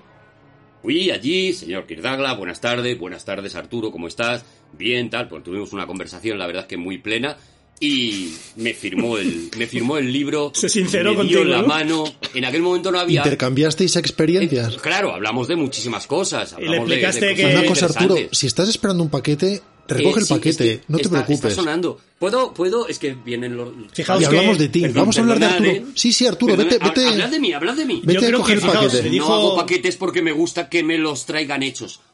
Le explicó, le explicó lo de Kirk Douglas y Michael Douglas. Dijo, aquí en España decimos Kirk Douglas y Michael Douglas. Oye, explicó. qué coñazo la historia de Arturo, de todas maneras. Está No, hombre, es muy bonita. No, hombre, no, es aburrida, abu- Ay, inventada. joder, el- él no ha estado es- nunca en nuevos ministerios. Creedme, creedme. Él nunca ha pasado. O sea, él. Está subiendo el señor, está subiendo, me lo deja Oye, en la qué guay, ¿eh? Qué, qué genial. es- Él no ha estado en nuevos ministerios, ¿seguro? Seguro, porque dice- él, dice- más, allá, más abajo de retiro, no ha pasado nunca. Él es muy, muy de el barrio. detalle, el detalle tan falaz de decir que nadie lo conoce. Y el edificio Windsor que estaba al lado y se quemó el edificio Windsor y no conoce nadie que es, dónde está Nuevos Ministerios, por favor, Es que es vos mentira, populi es. es Si eso sabe todo el mundo. Pasa que se va de listo y ya está. Aparte que el hijo del trapero se editó cuando él era Que mucho no, mayor. que no, era, él que era no. muy mayor. Que no, Rodrigo. Él no, lo que sí que hacía es escuchar la radio. Sí, que es un, bueno, que sí, un tira anécdota y tal, pero que no, que todo, todo lo- es mentira todo, todo. Lo que sí que es verdad es que no le gusta mucho a él hacer las cosas. Si pudiera, A si mí sí me parece que. A mí sí me parece. Hombre, que- Arturo. Que no va todavía. Arturo, bien. Bien. No, que no. Que a mí sí que me parece que es verdad. La- ¿Lo que ha contado? que está- Sí. No, no, ni de coña. Venga, vamos a es ser- imposible. Arturo, ¿Cómo ha quedado? pues, ¿Cómo a mí quedado? me ha Muy llegado muy bien, muy personalmente bien, al corazón. Gracias porque nos estás eh, alumbrando tus conocimientos sobre esta Bueno, historia yo estoy preciosa. todavía ¿eh? emocionado. Una historia preciosa. Vale. Preciosa, Vale, Arturo. sigo entonces. Sí, sí, por Precioso, favor, por favor, por sí, favor. sí. No, nos hemos quedado en ese momento Sí. en el que Kirk Douglas, por supuesto, en cuanto me ve, dice, hombre Arturo, ¿cómo estás? Tal, ¿vale? Y Mm. me firma el libro y yo salgo con mi ejemplar del Hijo del Trapero, que es uno de los mejores libros que yo me he leído eh, que tenga que ver con el cine. Sí, de los pocos. Y de los pocos, efectivamente, que me he leído. Eh, pero mm, no quiero solamente recomendar el libro, que, que ya digo, es, es fabuloso y tiene unas historias que probablemente son mentiras, pero que son muy buenas. No creo, yo creo que la gente no cuenta mentiras Nah. en sus historias. En las autobiografías. Yo creo que no. No, ni cuando A mí ni- Kirk particularmente me dijo, todo esto es verdad, Arturo, y, lo, sa- y tú lo sabes, me dijo además. Pues yo le creo. Vale, no, no quiero, no quiero eh, hablar de eso. Kirk, ¿qué nombre es Kirk? Kirk, eso es un nombre. Me llamo Kirk. Hola, soy Kirk. Eso es una onomatopeya. Lo que es es un apellido de capitán del espacio.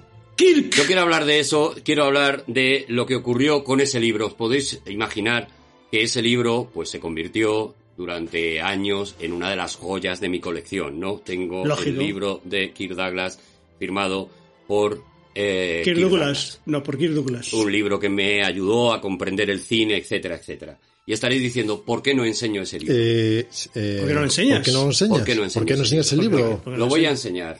Este es el libro que tengo del hijo del trapero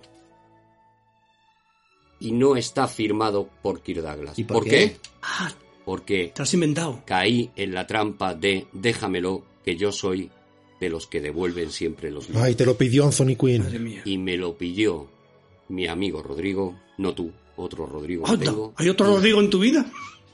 Cuando tuvo el, el- el libro, desapareció de mi vida. y es mi amigo Rodrigo el que tiene el ejemplar. Pues eso es una lección valiosísima para el resto de tu vida, Arturo. Aprendí mucho de si este, eso. Juan, Aprendí este mucho. programa valiera para que Rodrigo recapacitara y habiendo pasado estos años, que se- seguro se ha reconcomido, que su, su- se ha venido abajo, por favor, devuelve el libro. Devuelve Rodrigo, el libro, Rodrigo. Rodrigo, Yo, yo quiero abundar un poquito más. Rodrigo Jiménez, dilo todo. Yo Rodrigo quiero abundar un poquito más en esto. Eh, Rodrigo Jiménez, eh, si nos estás escuchando, por favor, o devuelves el libro o entre todos te reventamos. Rodrigo Reventamos Jiménez. la cabeza, Rodrigo. Rodrigo Jiménez, aquí hay uno de HDP, caballo de vapor, cuidado. HDP, cab- caballo de vapor. ¿Y son Rodrigo Jiménez, el estudiante y el algarrobo? Me he acordado, me he acordado de una cosa que por favor déjame que lo cuente. Hablando de los, cuando contaba la historia de los discos, de los singles que teníamos, de las canciones, se, Sí. pre- se prestaban para las fiestas, tío. Se prestaban entre personas, se prestaban discos para las fiestas, porque claro, discos de Aretha Franklin solo teníamos a lo mejor lo tenía mi primo y yo, entonces lo prestábamos Javi. a los amigos para las fiestas, tío. No hagas spoiler. En mi segunda historia voy a contar algo que tiene que ver con eso. Voy a contar algo de eso. Vale. Eh, ¿Puedo comer algo? Comer. comemos, comer, ¿no? comer. Comemos algo. Venga. Hasta ahora, hasta ahora, ahora volvemos. Venga, comer. A comer. Vamos, vamos. Sabes vamos. que no, que no estoy engordando, Vamos. tío. No hago más que comer y no engordo. De hecho, yo he hecho un pacto con un pacto con el A diablo. mí lo que con- me está pasando con es Ana que María estoy, la Justicia. estoy comiendo menos. Yo, mira, me he traído a Doña Cuenco. Doña Cuenco, conocéis a Don Cuenco, pero no conocíais a Doña Cuenco. No. Y, y tiene eh, a eh, frutitos secos y cosas. Canasto, cesto, cuenco, por favor, ya está. Ella es Cuenco, ella, ella es Cuenco y él es Es maravillosa, pero ¿podría sacar al señor Canasto? Sí, hombre, aquí está el señor Canasto y vamos con... Segunda ronda. la segunda ronda ya. Mucha atención. Ojalá haya cambiado los jeroglíficos. Ojalá los haya cambiado. No los he cambiado, no Ah. los he cambiado. Ahora ya, ya Joder, es... Arturo, macho. Vale, eh, eh, para el próximo me lo ocurro un poco más. Es que... Claro, es uno por ronda. Pero no se va a valorar lo que he hecho. No. El que ha salido, sin duda, ha sido... Ese es Juan otra vez, ¿no? Juan. J, mira, J, Juan. J, Juan. Vale. J. Juan. J. J. Juan. Juan Vale. Gómez Venga, Jurado. pues, JJ, vamos, Empiezo, JJ. empiezo, a ver, a ver por dónde empiezo. Eh, Venga. eh, voy a hablaros del segundo tótem que os traigo. Lo, lo tengo en la mano, pero tampoco lo voy a, tampoco lo voy a sacar todavía. ¿Vale? Y a ver cómo, cómo explico. Iba a decir una cosa muy, muy barribajera respecto a lo que. No, Tote- aguanta, pero no aguanta, voy Javi. Aguántala, Aguanta. aguántala, aguántala, sal de ahí. La anterior, la anterior historia, en la anterior historia yo tenía eh, 11 años. Sí. En esta historia tengo 12 años. Mira, estamos en la horquilla Carabanchel todavía. ¿Todavía estás ahí? Vale, y la, la relación que yo tenía con la literatura de fantasía entonces era la que teníamos todos los niños de los 80 en general. Es decir, antes Arturo decía eh, que hab- hablaba también de Viven, de cómo le había influido, de que, cómo podía haber traído Él también, eh, una novela de Agatha Christie. ¿Vale? Pero es que pillábamos lo que había, es que no había discriminación, o sea, era, era lo que había. O sea, yo, por ejemplo, lo primero que recuerdo que leí de fantasía eran los, los Flash Gordon de, de Dan Barry. No, no los pri- primigenios de Alex Raymond, sino los de los de eh, después, los de Dan Barry, que en una traducción además eh, mexicana se llamaba Roldán el Temerario. Qué Y maravilla. a mí me, me parece Oh, precioso. Roldán el Temerario. Flash Gordon se llama Dan el Temerario. No, Roldán. Ah, Roldán. Roldán el temerario, ¿vale? Y, y yo en, en libros eh, no había descubierto todavía Inocente de Mia Tolkien, pero sí que me había leído Momo de Michael Ende porque, porque era eh, obligatorio, creo, o una lectura eh, voluntaria en el colegio, no, no. no. Sí, era o voluntario o obligatorio, sí, una de las dos cosas. Obligatorio. Si una de las No, dos o, cosas. o ni siquiera. O sea, ni obligatorio. Ahí existe la tercera posibilidad. Ni obligatorio, ni, ni. Opcional. Vale, Opcional. pero a los 12 años yo me escapé un día a la biblioteca y hubo un, un libro que me llamó. Ay, loco. escapa a la biblioteca. ¿Dónde estará, ¿Dónde estará este niño? Está otra vez, otra vez en la biblioteca. Otra Cuando vez venga, el niño en la se va- biblioteca. Que dejes de leer, que dejes de leer y hagas algo de provecho. Fuma algo más, pero fuma algo más, niño. Déjate de tanta biblioteca. Hubo un libro que me, que me llamó la atención. Había perdido la, la sobrecubierta y lo único que tenía era la, la tapa de Geltex verde. Eh, entonces, eh, me llamó la atención simplemente por el nombre. No, no tengo el libro original, obviamente, porque era de la biblioteca y no se deben robar los libros de la biblioteca, no- no- lo que se llama hacerse un Rodrigo Jiménez. Pero os puedo enseñaros esta versión moderna de un clásico para mí absolutamente esencial. Es Historias de Terramar, de Úrsula K. Le Guin. ¡Hala! Y Le- ¿Es Le Guin o Le Guin? Depende. Depende de lo que aprieten, ¿no? Depende de lo apretados que estén. Además, mira, es un libro que indiscutiblemente es un libro brillante, porque mira, muévelo un poquito. Sí, sí, sí. No, no. ¿Veis? Desde luego, claro. ¿Veis? Vas con la brillante Bueno, de cara. es- es- este volumen contiene la saga completa, incluyendo el libro que yo me llevé originalmente eh, de la biblioteca, que fue el primero de la tetralogía. Se llamaba... te llevaste para leer, no Para que, leer, lo, luego no lo que lo devolví. sustrajeras. Eso es. Lo devolví. No, no estoy, no estoy diciendo que esté bien robar libros porque es las cosas más feas que. No, Bueno, está mal, está mal. Estamos Vale. haciendo este programa para que los niños tengan claro que está mal. Pegar a un Y padre también tampoco así está tenías bien. otra excusa para volver a escaparte a tus locas aventuras a la biblioteca. El primero libro de la trilogía De noche. se llamaba. Voy a ir de- voy a ir cuando a las seis y media. Cuando, cuando ya no haya luz. El primer- la Pintándose la cara de negro para salir. Voy a la biblioteca. El primer libro de la tetralogía se llamaba Un mago de Terramar. ¿Y qué es lo que cuenta Le esta voy a pre- decir a mis padres que voy a la discoteca, pero me voy a estudiar. Pues esta preciosidad lo que cuenta es la, la historia de, Al lobo negro. de Gavilán, que es un joven aprendiz de mago en un mundo ficticio que está formado por islas en una época que sería parecida a la edad del bronce de la Tierra, una, una mezcla entre la edad del bronce y, la edad del hierro. Y hay dos cosas que son increíblemente sorprendentes del mundo que nos pinta eh, Úrsula K. Le Guin en 1968, que es cuando, cuando se publica el libro. La primera es el tratamiento de la magia, porque lo que propone Le Guin es que la magia no tiene un origen indeterminado realizado a base de conjuros o de poderes que surjan de la nada o del propio mago, sino que está basada en la habilidad para administrar el conocimiento. Es decir, tú puedes invocar al viento si conoces el nombre del viento. No, no digo casual, como casualidad el título de, de la novela de Patrick Rothfuss, porque él, además, me lo contó personalmente cuando estuve en su casa una vez, que Coño, coño, Perdón. yo estuve en su casa de vez. En Stevens- Te equivocaste, te equivocaste de puerta y al lado de la biblioteca y pasaste y estaba Patrick Rothfuss en Stevens Point, en Wisconsin, fui una vez a, comiendo unos a pelotazos. visitarle. Y Es que eh, yo estaba en Estados Unidos, porque estaba en Wisconsin. Iba en, en ¿Fuiste con una beca? ¿Fuiste con una beca, Juan? no fui Porque con yo he avión. volado. Oye, tú puedes eh, Señor señor invocar al viento si conoces el nombre del viento. La palabra correcta, pronunciada de la forma correcta. Es capaz de hacer Porque si no es normal, si no, no lo puedes invocar.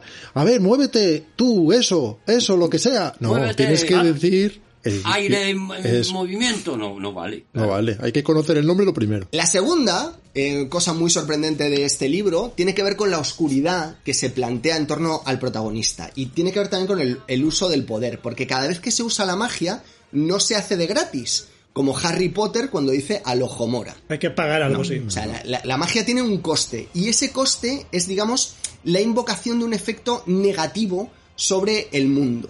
No puedo tampoco contaros demasiado porque os estaría estropeando muchas cosas de lo que tiene que ver con, No, hombre, no, pues no lo hagas. con, con el libro. Pero en realidad, eh, Terramar lo que es no es una historia de fantasía clásica, aunque, aunque está, tiene esa forma, sino es una historia sobre el poder, sobre la responsabilidad y sobre la corrupción. Eh, La que además salen dragones también. Pero que tú mientras la estás leyendo, lo que tienes es la sensación de que lo que verdaderamente importa es el conflicto interno del, del protagonista. Y además es increíblemente profunda, a pesar de, de estar dirigida a, a un público juvenil. Porque esta señora es una escritora de premio Nobel, pero sin premio, porque no se lo dieron. Sin embargo, es, la, la- eh, es el escritor eh, eh, más galardonado de la historia de la fantasía y la ciencia ficción. Y un día le dedicamos un TP o no respiro. Eso es un poco las opciones que os doy. No, hombre, pues entonces habrá que... Sí, ¿Vale? Habrá que... Lo he, lo descartado. eso. Lo he descartado. Tarde Lo he descartado, mismo. pero se me ha ocurrido un chiste. Lo he descartado, ¿vale? ¿Cuál es el chiste que se te ha Lo ocurrido, voy a, Javi? o sea, lo he Eh, descartado, eh, pero o sea, bueno, esto no va a ir al lo programa, lo, tirar- lo quitamos luego. eh, Lo quita Eso, Rodrigo lo puedes edición. tirar dejando muy claro que ese chiste está no descartado. estaría nunca en el programa Descartado. y podemos decir, pero por estas circunstancias, ¿vale? que- Y, y ya está. Úrsula Leguin, luego fue, con una fue el presidente de la Comunidad de Madrid.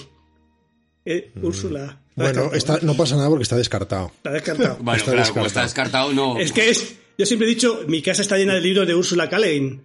Que Ah. yo decía, siempre decía K. Le Guin, porque mi mujer es, Sí, sí, es sí. fan- fanísima. Vale, Y bueno, siempre decimos K. Le Guin. Entonces, al decir el, al decir el Le Guin, Carl Leguín, digo Leguín, si le pones una A, digo luego con una A fue presidente de la Comunidad de Madrid. hace Claro, años. Sí. claro. Bueno, Bueno, como no es está la- el, como el chiste no está. No. Este libro me ha marcado, Está genial. me ha ¿eh? marcado mucho a mí, personalmente, en la, en manera en la que he tratado a, mis propios personajes, pero bueno, eso que lo juzguen otros, que a mí me da, me da vergüenza. Pero yo os he hecho trampa Tanta nota ha dado, ¿eh? Lewin, Lewin, este, Lewin. este libro no es mi auténtico tótem, el tótem que he traído hoy para Ah. darme energía. Pero bueno, Porque era un señuelo. Porque yo lo leí en la biblioteca de niño, nunca lo he conseguido. diga. mucha trampa, ¿eh? Aquí cada uno trae una cosa para contar tres historias. Es verdad. Pero el primer San Jordi al que Bárbara y yo fuimos juntos, Bárbara me regaló este libro porque sabía que yo no lo tenía, que no lo había poseído nunca, y dentro de ese libro, de, Poseído. de ese día de San Jordi, ¿Tú qué haces con los libros, Juan? Que viene el golpetazo 100, del 100 amor. euros, está 100 euros. mi auténtico tótem, como veis, es esta rosa disecada que se quedó dentro del libro, la rosa del día de San Jordi, que me la regaló. ¿Y el libro cuál era? ¿Cuál es el libro? Eh, El de Llevo, derramar. llevo media hora hablando del libro. Igual no estabas ¡Don prestando atención. Canasto! ¡Don Canasto! ¡Don Canasto! Antes de que se derrita la pantalla y, y empiece a salir miel de las orejas de las personas que están escuchando el Todopoderoso de hoy. Pensaba- ¡Don Canasto! Pensaba que era muy bonita, la- mucha más bonita la Saca, historia. saca Arturo, saca. Que era otro. Antes de que se le pique un diente a alguien. ¡Don Canasto! ¡Don Canasto! ¿Cuál es ese? Ese es ¡Ay, cansado, yo! cansado. ¡Cansado! ¡Ostras! Ese pues vais es- a flipar! ¡Vais a flipar! Can- Rudy. Cansado. Vais a, vais a flipar. Vais a flipar, vais a llorar. Vais, ahora sí que, si antes os enternecí, ahora vais a llorar. Vais a decir, A ver, a mí no me ha hecho. Me ha gustado tu historia anterior, pero tampoco me, me, me ha emocionado mucho más dónde va a parar lo de la rosa de Juan. unos niños, unos La pobres rosa que niños. se va marchitando y secando con el tiempo, hasta perder toda su esencia. Lo acepto, vale, lo veo, pero ahora, ahora voy yo, voy, veo, veo vuestra apuesta y la subo. Vamos a ver, yo os he contado la dureza de mi barrio, ¿vale? Un barrio muy humildísimo, Muy duro, muy duro. hiper, hiper humildísimo, ¿no? Puto humildísimo, o sea, ya no hay más superlativo. O sea, era algo, mm, en fin, estamos rayando, no, no éramos indigentes, pero, en fin, Cada vez que presentas Carabanchel, partes de cero. No, o sea, es barrio, como si no mi- hubiera. Vale. No, no, no Carabanchel, mi barrio dentro de Carabanchel, cuidado, o sea, es... Carabanchel bajo. ¿Cómo se llama tu barrio? Se llama Dos Amigos, ya no existe, ¿eh? Los amigos. Ya, ya no existe. Con hay uno un más parque, tienes una peli de... de... Da igual. De Romer. Bueno, a lo que vamos. Hablamos de la novela que marcó mi vida, ¿vale? Estamos en mi barrio, en mi casa, por lo que sea. Mi padre y mi madre, sobre todo mi padre era un hombre de acción, mi mujer era una mujer de acción y mi padre un hombre de acción. Entonces, en mi casa no había libros, como planteamiento. No había libros. O sea, ¿cuántos libros había? Cero. No había libros. Solo los, li- libros. los libros que yo tenía para estudiar. No había otros libros. No, no es- pero no tendrías a lo mejor un libro de... No. ¿Eh, ¿Alguno? ¿Tenías uno de Nick Blyton? No teníamos libros, ninguno. Pero tenías una enciclopedia. No, solamente para estudiar, ¿vale? Pero había discos que no podíais escuchar. O sea, lo mismo da entonces. ¿Y cómo no vas a tener libros? Es imposible que no haya libros en una casa. Te lo juro, te lo juro, por lo más sagrado que tú, por la rosa de tu, de tu libro de, Cale- de Caleguín. Sea, Es una postura personal no de su padre y habrá había que respetarla. libros, solamente los libros de, de estudios, nada más, Pero los ni libros del siquiera colegio. había libros de autores negros. No había nada, ni un solo libro. Pero, ahora viene el giro, pero el- nosotros vivíamos en una casa baja en ese barrio y debajo de nuestra casa había una cueva que de vez en cuando se inundaba, ¿vale? Si venían las lluvias, se inundaba la cueva que había debajo de nuestra casa, nos, nos da un poco de pena. Y entonces nosotros... Nos daría como- más pena que vivieras en la cueva. Bueno, bueno, pues existía el riesgo Nos de que dan esa pena casa las personas que vivían en la cueva. Bueno, pues escuchame, nosotros vivíamos Vuestros encima. esclavos que vivían en la cueva, aherrojados a grilletes. Mi padre... A los que llamabais dos Mi amigos. padre, el pobre, para, para ganar su sobresueldo, pan- plantaba champiñones en la, cu- en la cueva, porque con, el- con la música no le daba suficiente. Eso sí me da pena, ¿ves? Pero escucha, cuando llegaba la cosecha, llegaba el agua y se los cargaba siempre. Y un año, y otro, y otro. Ay, y le decía a ay, mi- mira, eso sí me da mi- pena. Le decía a mi madre, no da pena. Mi madre, pero hombre, pero mi padre se llamaba Reyes, pero Reyes, pero hombre, no, no plante más champiñones. Ah, qué Sí, respeto que- tu madre, ¿no? Que le llamaba por el apellido a tu padre. Era de nombre, porque es, es ambidestro, Reyes. Y entonces, el, el- bueno, entonces, como de vez en cuando se inundaba y se, había riesgo de que la casa se viniera abajo, pero íbamos a vivir a casa de mi abuelo que vivía como a dos, a tres cuadras. Y cuando digo cuadras, no digo manzanas, digo cuadras, porque había muchos, muchos, había muchos animales estabulados. Estaba a tres cuadras y, y dos corrales. Es que es así, ¿vale? Entonces, en- es- ahora vamos a la parte precisa de la historia. Entonces, mi abuelo tenía las obras, no había, en mi casa, en mis casa de mis tíos no había libros, en casa de mis abuelos no había libros, pero en casa de mi abuelo, aunque no había libros, estaban las obras completas de Jacinto Benavente, ¿vale? Las obras completas de Jacinto Benavente. ¿Por, por qué, diréis? ¿Y por qué si no había libros? ¿Y por qué? Porque- ¿Por qué estarían las obras de don Jacinto Benavente? Si no había libros. ¿por qué Estaba, por ejemplo, Fortunata y Jacinto. No sabía que esta Jacinto historia Benavente fuera negro. no de Jacinto no ha Benavente, caído en tu Jacinto Benavente, eso lo hemos dicho. no- no Fijaos, te- si, si esta historia te la coge un, un- un escritor de sentimientos, te hace una obra maravillosa. mi Claro, abuelo no, era, no, no. mi abuelo era camarero de un café. Madrid estaba, Madrid en aquella época estaba llenísimo de cafés, cafeses. Un café, una cuadra, un café, una cuadra, un café, una cuadra. Cafeses, ¿vale? Vale. Entonces, mi, mi abuelo tenía en su café de cliente, fijaos qué cosa tan, qué giro tan bonito, tenía de cliente a Jacinto Benavente. Jacinto Benavente, que premio Nobel, cuidado, no olvidemos con esto, hablando de Ursula Guin, no te, Guin, tenía, era premio Nobel, entonces era cliente del café. Y mi, mi abuelo le servía siempre. Y le daba propinas, unas propinas muy opíparas. Ah, mira. Y entonces ¿Y tu mi abuelo abuelo... para qué le da propinas a Jacinto Benavente? No, no, eh, bueno, eh, no, Jacinto Benavente le daba a mi, a mi abuelo porque le servía muy bien, con muchísimo cariño y mucho respeto, ¿vale? Mejor así. Para compensarle por lo de los champiñones. Mi abuelo dijo, esta propina, en vez de engrosar el, el- mis emolumentos, lo que voy a hacer es que lo voy a dejar en un sitio, va a ser un dinero finalista. Y cuando tenga suficiente, compraré las obras completas de Jacinto Benavente. El dinero que Jacinto Benavente le daba, le propinaba, en un sentido estricto, a mi abuelo, este lo reconvirtió en comprar las obras completas de Jacinto Benavente. Tu Y este abuelo aquí, inventando el reciclaje, la resiliencia. En, dárselo al editor de Jacinto Benavente. Eso es lo que Bueno, hacía tu sí. abuelo. Y este Bueno, aquí- y parte a Jacinto de Benavente. que oye. yo, este aquí que yo aprendo a leer, tengo cuatro años, aprendo a leer, o creo que incluso con tres aprendo a leer, pero no hay libros, no hay libros, excepto está en, en casa de mi abuelo las obras completas de Jacinto Benavente. ¿Qué hago yo? Con nueve años me pongo a leer las obras completas, pues la- los intereses creados, Señora Ama, La Malquerida, me empieza a leer un niño de nueve años, me río yo de Viven, me, me- me pongo a leer, me pongo cosa a leer relajadita. las obras completas de Jacinto Benavente. Y decía, uf, que, con lo que me gusta leer, pero esto, qué peso, qué, qué peso. Con lo que me Vale, gustan las propinas. Con lo que me gusta esto. Y cuando tengo 11 años, de pronto, el, el- el- el- el colegio le dan un, un premio a los niños del colegio con 11 años y me dan El muerto vivo de Stevenson. Y pasé de leer las obras de Jacinto Benavente a leer El muerto vivo de Stevenson. Y dije, ostras, pues esto, es, esto sí que- esto sí que es. Qué alivio. Esto sí, esto sí que es. Esto sí que es. Esto sí que es. Una chirigota. Esto Sí, que que- es.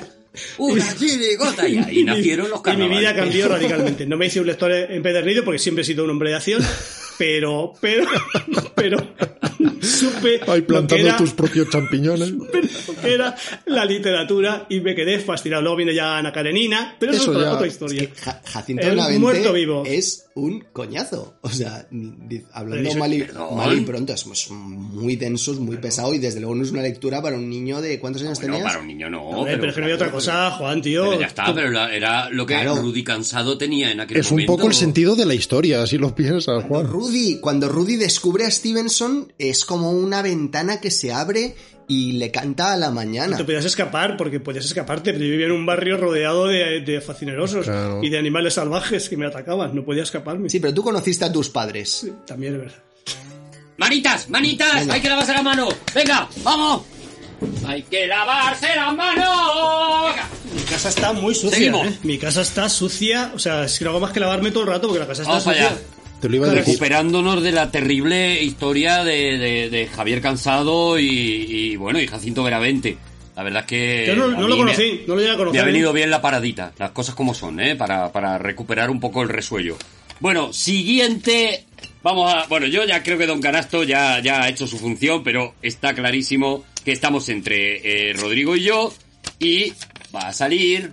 Hagas trampas, ¿eh?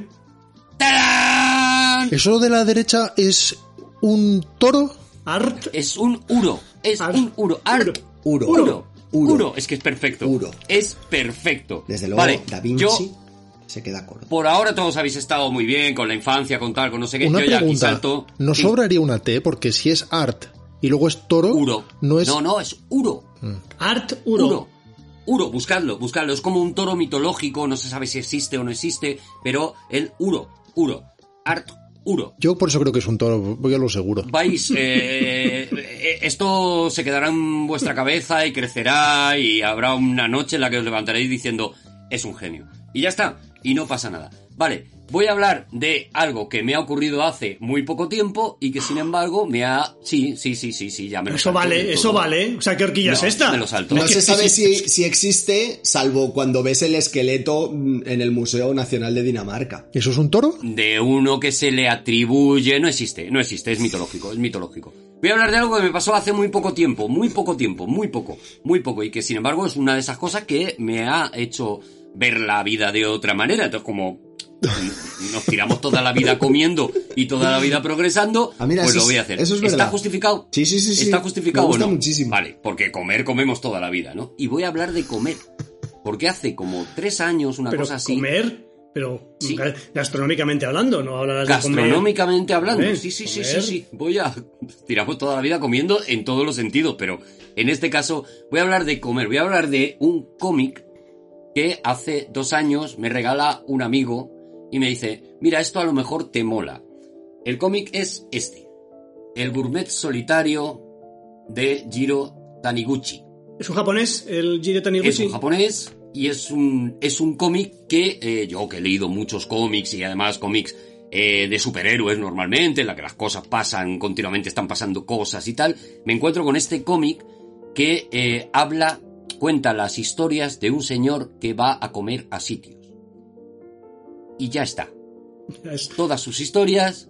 Este, este hombre es un agente de ventas que va yendo por las casas. ¿Era Jacinto Benavente? Bueno, era algo, es algo parecido. Es un agente de ventas que va por las casas y siempre le pilla la hora de comer fuera. ¿No será la historia de un señor que se pone a cocinar y dice, ¿sabes qué? Esto no es para mí. Yo quiero que me den las comidas hechas. Eso sería si yo hubiera escrito ese cómic, pero no es así. No, Arturo, eso sería si tú hubieras encargado que hicieran ese cómic. Exactamente. Y que me lo dieran hecho. El señor sale, el señor sale de donde le haya pillado, tiene que visitar casas por barrios de Tokio, sale y tiene hambre y se mete en un restaurante.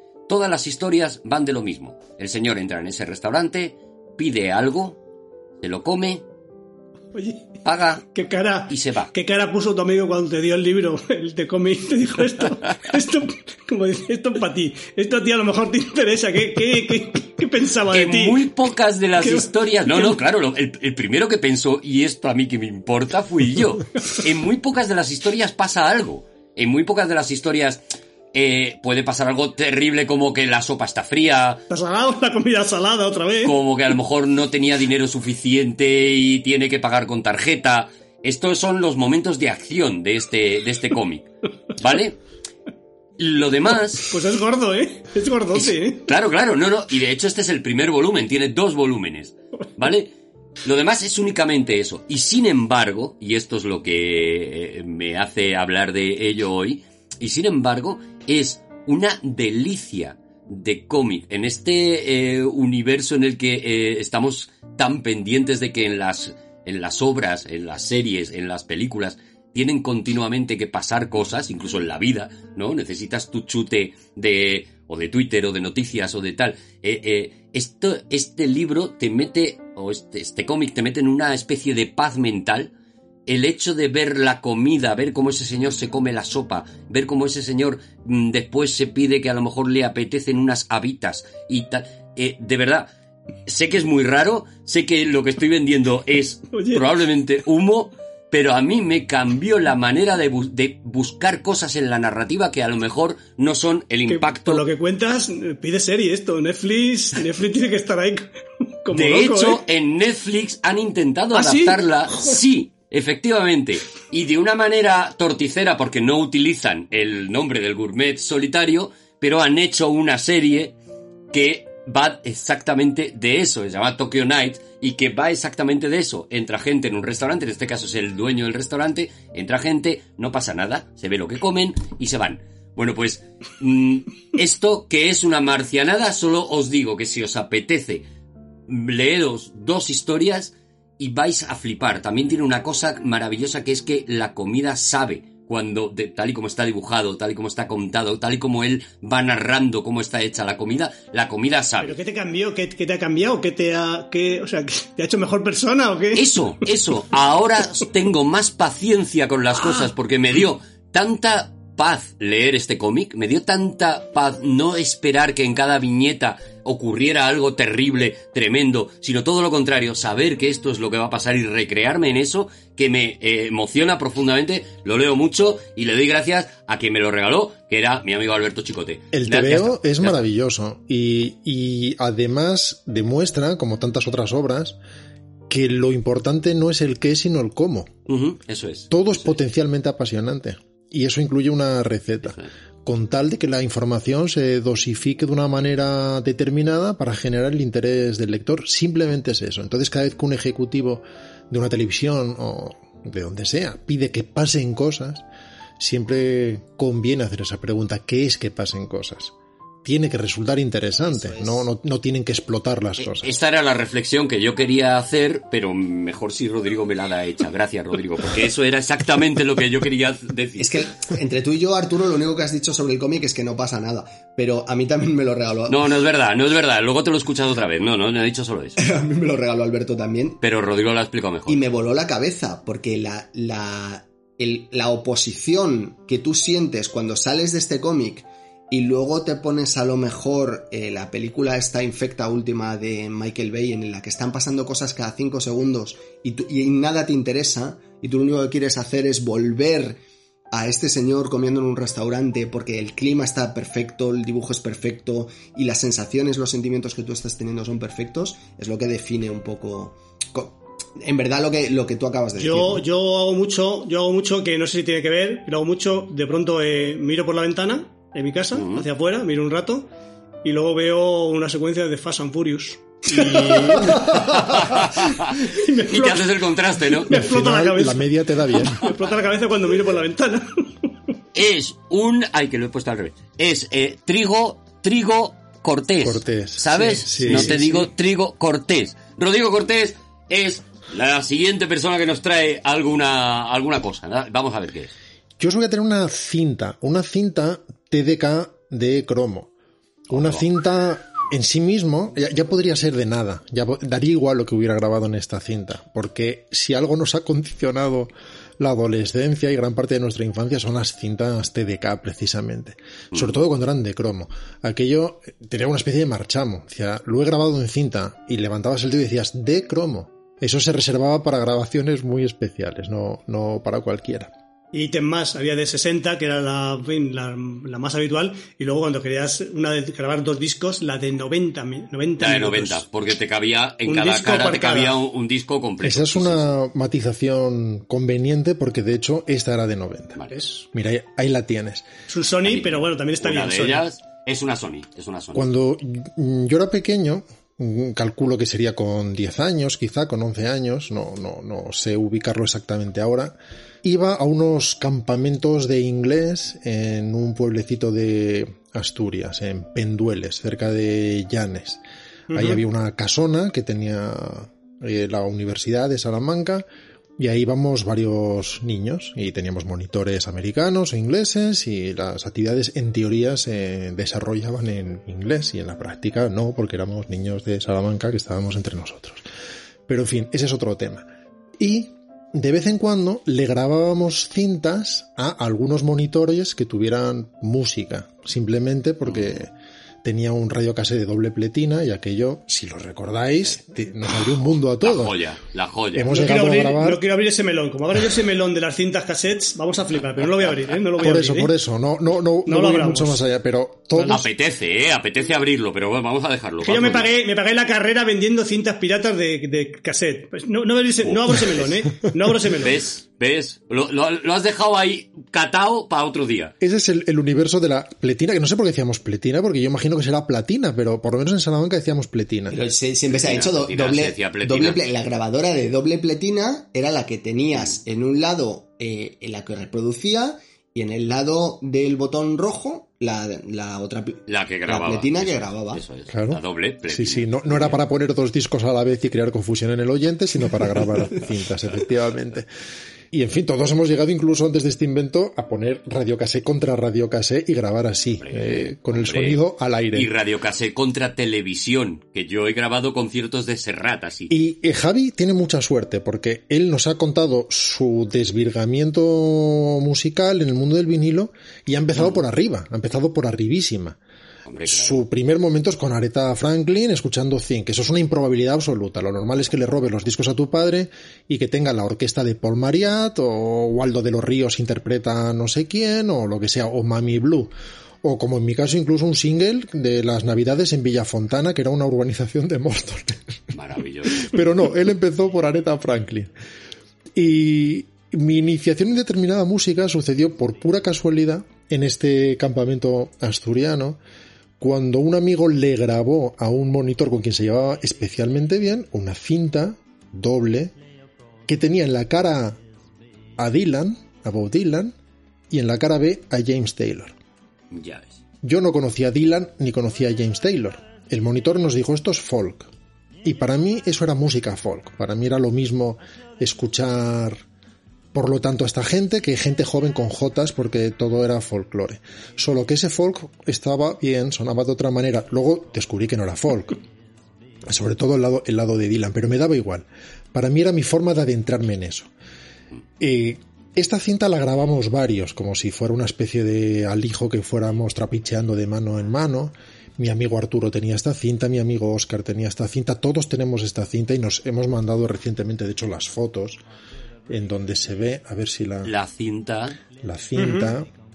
Con los títulos de las canciones. Eh. Que lo empezó todo. Que lo comenzó. Tú tenías un amigo Arturo y yo tenía un amigo Rodrigo. eso es muy bonito también. Qué bonito. Y los dos fuisteis a peor. Quería señalarlo. Pero el mío no era bandolero ni nada. En, en, la cara de Dylan estaba el Joker, lo estoy leyendo ahora, ¿eh? Sweetheart Like You, Sarah, Lady, Lady Late, Tangle Up in Blue. En fin, de discos diferentes, claro. Con el tiempo, Dylan se convirtió en un tótem absoluto en mi vida.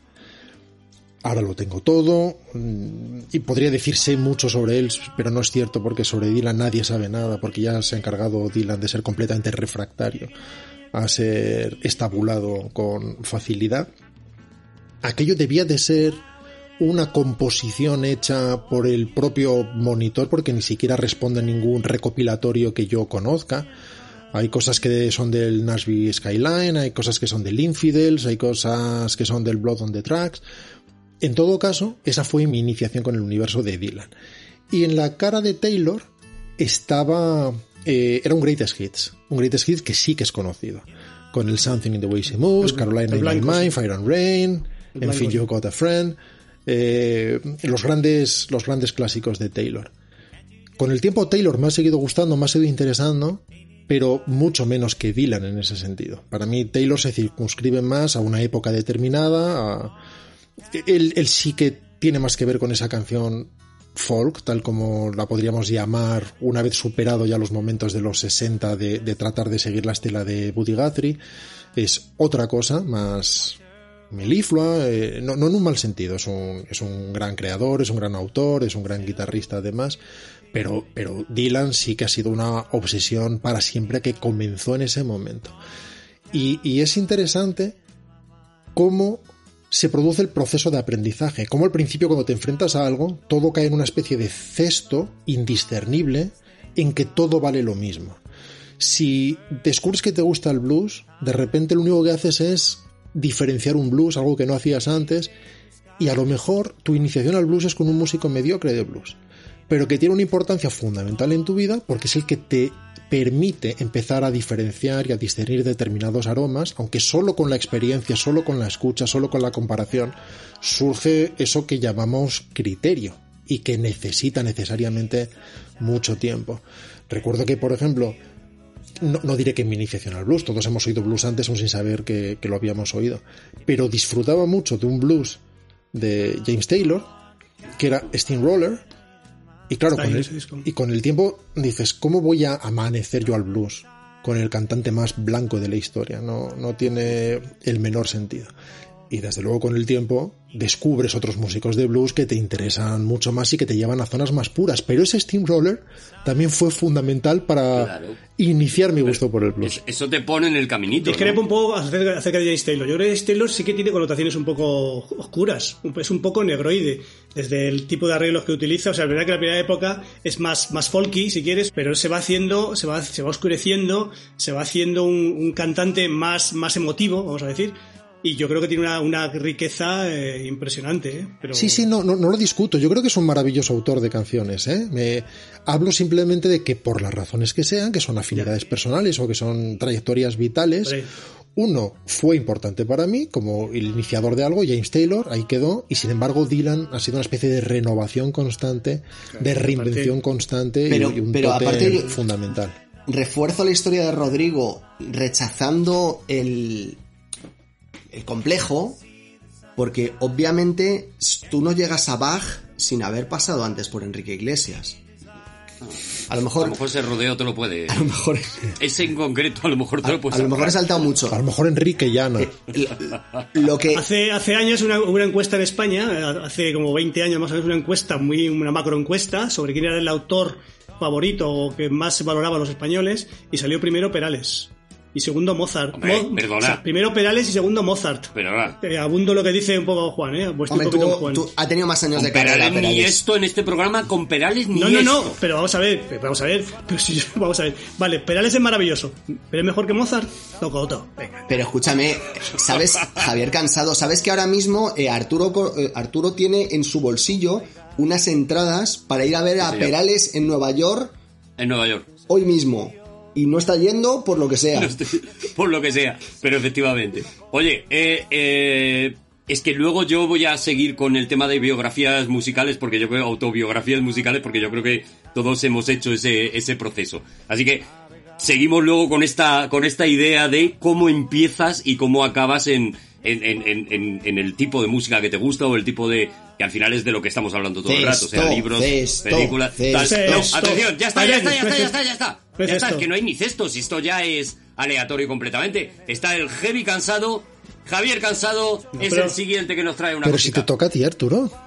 ¿Por qué me toca a mí? Porque solamente nos has contado la historia falsa de Kirk Douglas, que si ahora te decimos Ah, que no, era no, el, no, el, el libro, el cómic, sí, sí, me toca a mí, me toca a mí. Ah, es el cómic, verdad. he hecho el cómic, el cómic, He fíjate. contado el cómic Ha pasado y ahora va el heavy cansado. Es un poco la atención que te ha Vale, prestado. vale, pum. Hacedme caso, por favor, que estoy organizando Sí, esto es verdad, el de las habitas, el de las habitas. Voy muy rápido, ¿vale? Eh, vamos otra vez al marco incomparable de, toda la- de todas mis historias, ¿vale? Estamos igual en Carabanchel, un, un momento muy Ahí, triste, en- entre las lianas. muy humilde, o sea, Carabanchel, teníamos que bueno. movernos, como dice Rodrigo. Era ¿no? más humilde que en la historia anterior este momento de Todavía más. De hecho, Vale. había, había tanto arbusto que teníamos que ir con machete al colegio para desbrozar aquello, o sea, algo tremendo, o sea, Qué maravilla. cuando, cuando sal- a- a- le quitabas la, abrías la ventana, bueno, mirabas por, por la ventana y veías que estaba lloviendo, por favor, por favor, está lloviendo, La tengo que, ir al, colegio lloviendo y no tengo ningún apero para ponerme, por favor, qué desastre. Si fueras inglés tendrías un paraguas. Al- Por favor, claro. pues no tenía nada. Nos poníamos ahí plásticos que no existían ni si era un plástico muy primario, no era un buen plástico como ahora. O sea, no sabéis lo que El es. plástico carabanchelero. Bueno, No sabéis, no sabéis que- lo que, era.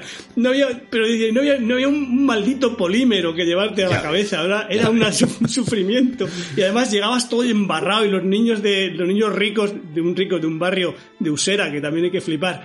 Y entonces éramos, nos miraban porque veníamos llenos de barro. Bueno, tremendo, La vale. infancia sin polímeros. Nos Vale. podemos poner Vale. todos en esa tragedia, Javi. Siete años, ¿vale? Yo con siete años, mis padres compran un televisor, somos pionerísimos en el barrio, nadie... Claro, recuerdo que mi padre era artista, mi padre era músico, a su nivel Claro. era músico, entonces claro, todo lo que fuera, en fin, la creatividad lo busca, además es muy divertido porque luego más adelante, andando el tiempo, cuando hubo muchos canales en España, en aquella época solo había uno y luego hubo dos, pero no había, no había, había muchos canales, entonces se desesperaba cuando veíamos una película, por ejemplo, y decía, pero ¿cómo veis una película que está grabada? Ir a algo en directo. Sacarle provecho. Aprovechad vuestra vida. Haced algo con ella. Su Esto ha costado obsesión, un dinero para que ahora estéis viendo una cosa. su obsesión era que viéramos cosas que estaban ocurriendo en directo. Pero Claro, chicos, claro. decía, tenéis seis canales y estáis viendo una película. no estaba buscando cuando había algo, yo que sé, un partido de voleibol o una Semana Santa o lo que fuera, pero en directo, Esto mi padre, es, esto esto sí. es, quédate ahí, bueno, Seis para que veas. son muchos. Esto no se repite. Para que veas el nivel. Esto es aquí y ahora. Bueno, no lo, no lo argumentaba así, pero en fin. era- porque sí que era ahora, pero no era aquí. Bueno, entonces estamos, eh, un televisor mi padre, entonces venían la familia y tal gente escogida a ver con nosotros la tele, pero a mí no me interesaba. Con 5 o 6 años, yo era una persona, yo era una persona activa, yo era proactiva, a mí me gustaba hacer cosas. no Benavente, ver. Benavente ahí leyendo. Eso es, leyendo. bim, bim, bim, bim, bim. Pero ver cosas no, me gustaba hacer cosas. Con siete años yo veía, pues veía, con mi capacidad veía alguna serie, pues series, bueno, se llamaban, no se llamaban series también, series, Sí. programitas, se llaman series, se bueno, llaman series. yo qué sé, protoseries, cosas cortitas. Pero de pronto, un día, dice, yo no sé lo que era, eh, perdonadme, dice mi madre, hoy ponen una película. Ponen, un- ponen una película, digo, ¿una película? Digo, madre, ¿qué decís? ¿Qué es? Par 10, que es una película, par 10. Y entonces, Es que eh, no, no, no logro ubicarme en la época, ¿eh? Porque cada vez que te escucho no mi logro madre- ubicarme. Mi, mi madre, pues vive Dios, pues una, una Voto a serie. tal. voto, voto a tal. Una serie de peripecias que le ocurren a unos personajes, pero en vez de en 20 minutos, como tú lo haces, en hora y media. Generalmente es que es el tiempo canónico de una película. Así me A dijo. fe mía, qué sorprendente, madre. Así me dijo. Dije, sí, seguro, madre. Y nos vos, confirmas que se llamaban también películas. ¿Vos, vos confirmáis que es película, sí. Y entonces vi mi primera película, que me dejó estupefacto. Me dejó, me, o sea, me tumbó por los suelos. La película es catastrófica, se llama Bud Abbott y Lou Costello contra los fantasmas. Ah, Que es una- Abbott y Costello contra los fantasmas. Claro. Abbott y claro. Costello, que es, ya, ya, claro, lo decís como con, con énfasis. Vaya, vaya película. Pero si esa película Aparte de es- que me dio miedo, Muy buena. que es muy buena. Bueno, vale, es, muy buena. Es venga, un sí. clásico, a su Da- manera es un eh, clásico. Da igual, vale. Y sí, El recuerdo y- ayuda. Y según los americanos, el gag, el, es- que el- el- la escena, el sketch más divertido de la historia de la- del humor americano es lo de Abbott y Costello haciendo ¿quién está en la primera base? Who? Rick. Vale, eso es para ellos lo la más... primera a la primera base. Vale, eso según todas las encuestas es lo más. Igual aquí en España salió Perales y luego Mozart, pues allí es, o sea, es algo impresionante. O sea, es, es- y Abbott y Costello eran impresionantes, ¿vale? A mí, para mi cultura, ¿no? Un niño de 6 años, o 7, no sé cuántos he dicho que tenía. Bueno, bueno, Qué difícil es mantener la coherencia, eh, Javi. Pregúntele pero a madre, señor, seis- seis o siete pregúntele. años. Es que 6 o 7 años era tenía esa edad. Entonces vi mi primera película y me quedé fascinado con el formato. No con esa película, pero con el formato. Y, y entonces para mí fue, o sea, es, pens- ¿Qué saber. formato? Perdona, Javi, ¿formato paródico? Formato No, no, no, no, no, película, de la 90 película. minutos. O sea, Ah, no, una vale, historia. vale. La duración. Ah, el largo. Una historia largo. que te atrapaba durante 90 minutos. Eso para mí fue algo, sea, me, me, me pareció algo fascinante. Y a partir de ese momento, me, como no daban muchas películas, aunque pensé que sí, no daban muchas películas, los domingos por la tarde en la tele daban una concatenación de series y de programas. Entonces yo lo veía como una película, me quedaba así e intentaba hilar personajes de una cosa que pasaba de una cosa con la otra y mi vida cambió radicalmente. Pues Y mira, Javi, por una pirueta de estas del destino, la siguiente generación, que es la nuestra, eh, también se vio de alguna manera marcada por esta peli, porque la pusieron una mañana de sábado en un programa que creo que se llama Pista Libre. No estoy seguro, pero, pero creo que era en ese programa. Así que los chavales de nuestra edad También. hablamos durante semanas de Abbott y Costello contra los fantasmas, que creo que se llamaba Atrápame o Agárrame esos Agárrame a fantasmas. ese fantasma. Agárrame ese fantasma. Y que es la razón por la que la peli de Peter Jackson, que era de Frighteners, en España, algún ingenioso le llamó Agárrame esos fantasmas, precisamente. Y, y- esa forma de parodia en la que aparecían la momia, eh, Drácula, sí. Drácula, el, El hombre lobo, un- sí, sí. creo que había un reno, una cabeza de reno contra la pared, cuyos ojos se movían porque alguien espiaba Sí. desde ahí. Había una vela que se movía de repente delante de. Efectivamente. de y en pista libre hacían un debate, que creo que era de chavales, que a nosotros nos parecían adultos y debían de tener 14 años, Claro. y explicaban cómo se hacía eso. Decían, no, eso es con un hilo, tiran del hilo y se mueve la vela. O sea que también fue importante para nosotros. Es verdad. Pues a mí me, me pareció fascinante y a partir de ese momento, pues tam- como yo era un hombre de acción y no iba mucho al cine, pero empecé, empecé a ver películas siendo un hombre de acción. Y cesto, cesto, cesto, cesto, cesto. Pero. Dale al cesto. Voy, voy al cesto, voy al cesto. Pero casa mucho con algo que estamos diciendo, que es que no hay que empezar, no, ne- no es necesario empezar arribita del todo. O sea, no hace falta empezar con Ciudadano Kane para que luego acabes eh, amando el Entre cine, ¿no? otras cosas, porque lo que ocurre, y eso pasa mucho cuan- con eh, niños que se arruinan para siempre a la lectura, para la lectura, es que si no les pones cosas divertidas, si tú a un niño le obligas a leer algo que es teóricamente un clásico, porque si no ya no se lo vas a poder meter, lo que haces es que te lo cargas porque cuando de verdad tenga edad para disfrutarlo, no va a poder apreciarlo de verdad. Me toca... Eh, toca- Jota. ¿Quién será? J1. ¿Quién es Jota? J1. Vale. Juan Gómez Jurado. Tu momento, Juan Gómez Jurado. Vale, pues eh, J1. el tercer tótem. Ojalá sea un libro, ojalá sea un libro. Uy, ojalá. Ojalá sea un tótem. El tercer tótem no lo he traído porque no lo tengo físicamente. Nos vamos a remontar a mis 13 años cuando cae en mis manos, no recuerdo cómo, eh, no es- creo que fue, no sé si fue la biblioteca o fue alguien que me lo prestó. ¿Del cielo? No, eh, pero cae en mis manos uno de los libros que me iba a cambiar para siempre. Y ese libro es La tabla de Flandes de Arturo Pérez Reverte, Ajá. que tiene un argumento... ¿Cuántos, ¿Cuántos años has dicho que tenías? 13 años. 13 años, vale. 13 años. Por ubicarme. Es uno de los tres libros fundamentales de mi vida, pero que, que ya es yo conscientemente, eh, yo ya eh, rac- racionalizo y, cambio por dentro. Y, tiene un argumento que yo creo que conoceréis, y si no da igual porque os lo voy a contar, que eh, es, la historia de Julia, una restauradora de arte que recibe el encargo de restaurar un cuadro llamado La Tabla Farnesio. Es un cuadro ficticio, no existe. El cuadro muestra a, dos hombres jugando al ajedrez a una, una dama contemplándolos y una inscripción en latín que pone Quis necabit equitem. ¿Quién mató al caballero? Entonces, eh, cuando Julia comienza a indagar como parte de su trabajo sobre la historia del cuadro, porque eso es algo que hacen mucho los restauradores, si no habéis estado en el Prado, en la sala de restauración, es una auténtica pasada lo, lo que son capaces de... Bueno, da igual, eso es para otro día. Bueno, eh, ella comienza a indagar sobre la... Los bocadillos. eh, ella comienza a o indagar sea, sobre la bar historia del del- cuadro. Creo que en el bar de la, de la Biblioteca Nacional se hacen un descuento muy bueno a los de la- a los restauradores de, de arte. Cuando Julia Y al revés, ¿eh? Y si eres de la Biblioteca Nacional y vas al Prado, te hacen descuento también. Porque Al revés, También. tiene- tiene una sinergia. un. Es como cuando el sinergia, bonobús sinergia. te vale también para el metro Sabéis que los de. viceversa. esto- esto- esto- estamos en el cachondeo, pero los del Museo del Prado no pueden ver a los del Thyssen Bonamissa. Se, se citan. Ah, sí, se, tienen- se citan en Noche de Luna Llena, desnudos, a, a- a aullar. Y a- tiran de faca. Y combaten. A ver, con los vecinos siempre hay problemas. Julia comienza a indagar sobre la historia del cuadro y, y descubre un asesinato sucedido cinco siglos antes que va a traerle en el presente movida. Y hasta aquí os voy a contar mm, sobre la historia. ¿No ha prescrito? Vale, ya está, ya está. Bueno, yo no te digo nada. El, el libro es parecido al Código da Vinci, solo que 10 años antes y bien escrito. Y entonces, P- Pérez Reverte cuenta que, que lo escribió a partir de una imagen que vio en un libro sobre problemas ajedrecísticos que le obsesionó y que de alguna forma se tuvo que convertir en narrador de una historia. No sé si a vosotros os ha pasado alguna vez que una imagen se os mete dentro de la cabeza y con Como eso... digo pues, yo, un- una imagen vale baje mil palabras, como digo yo.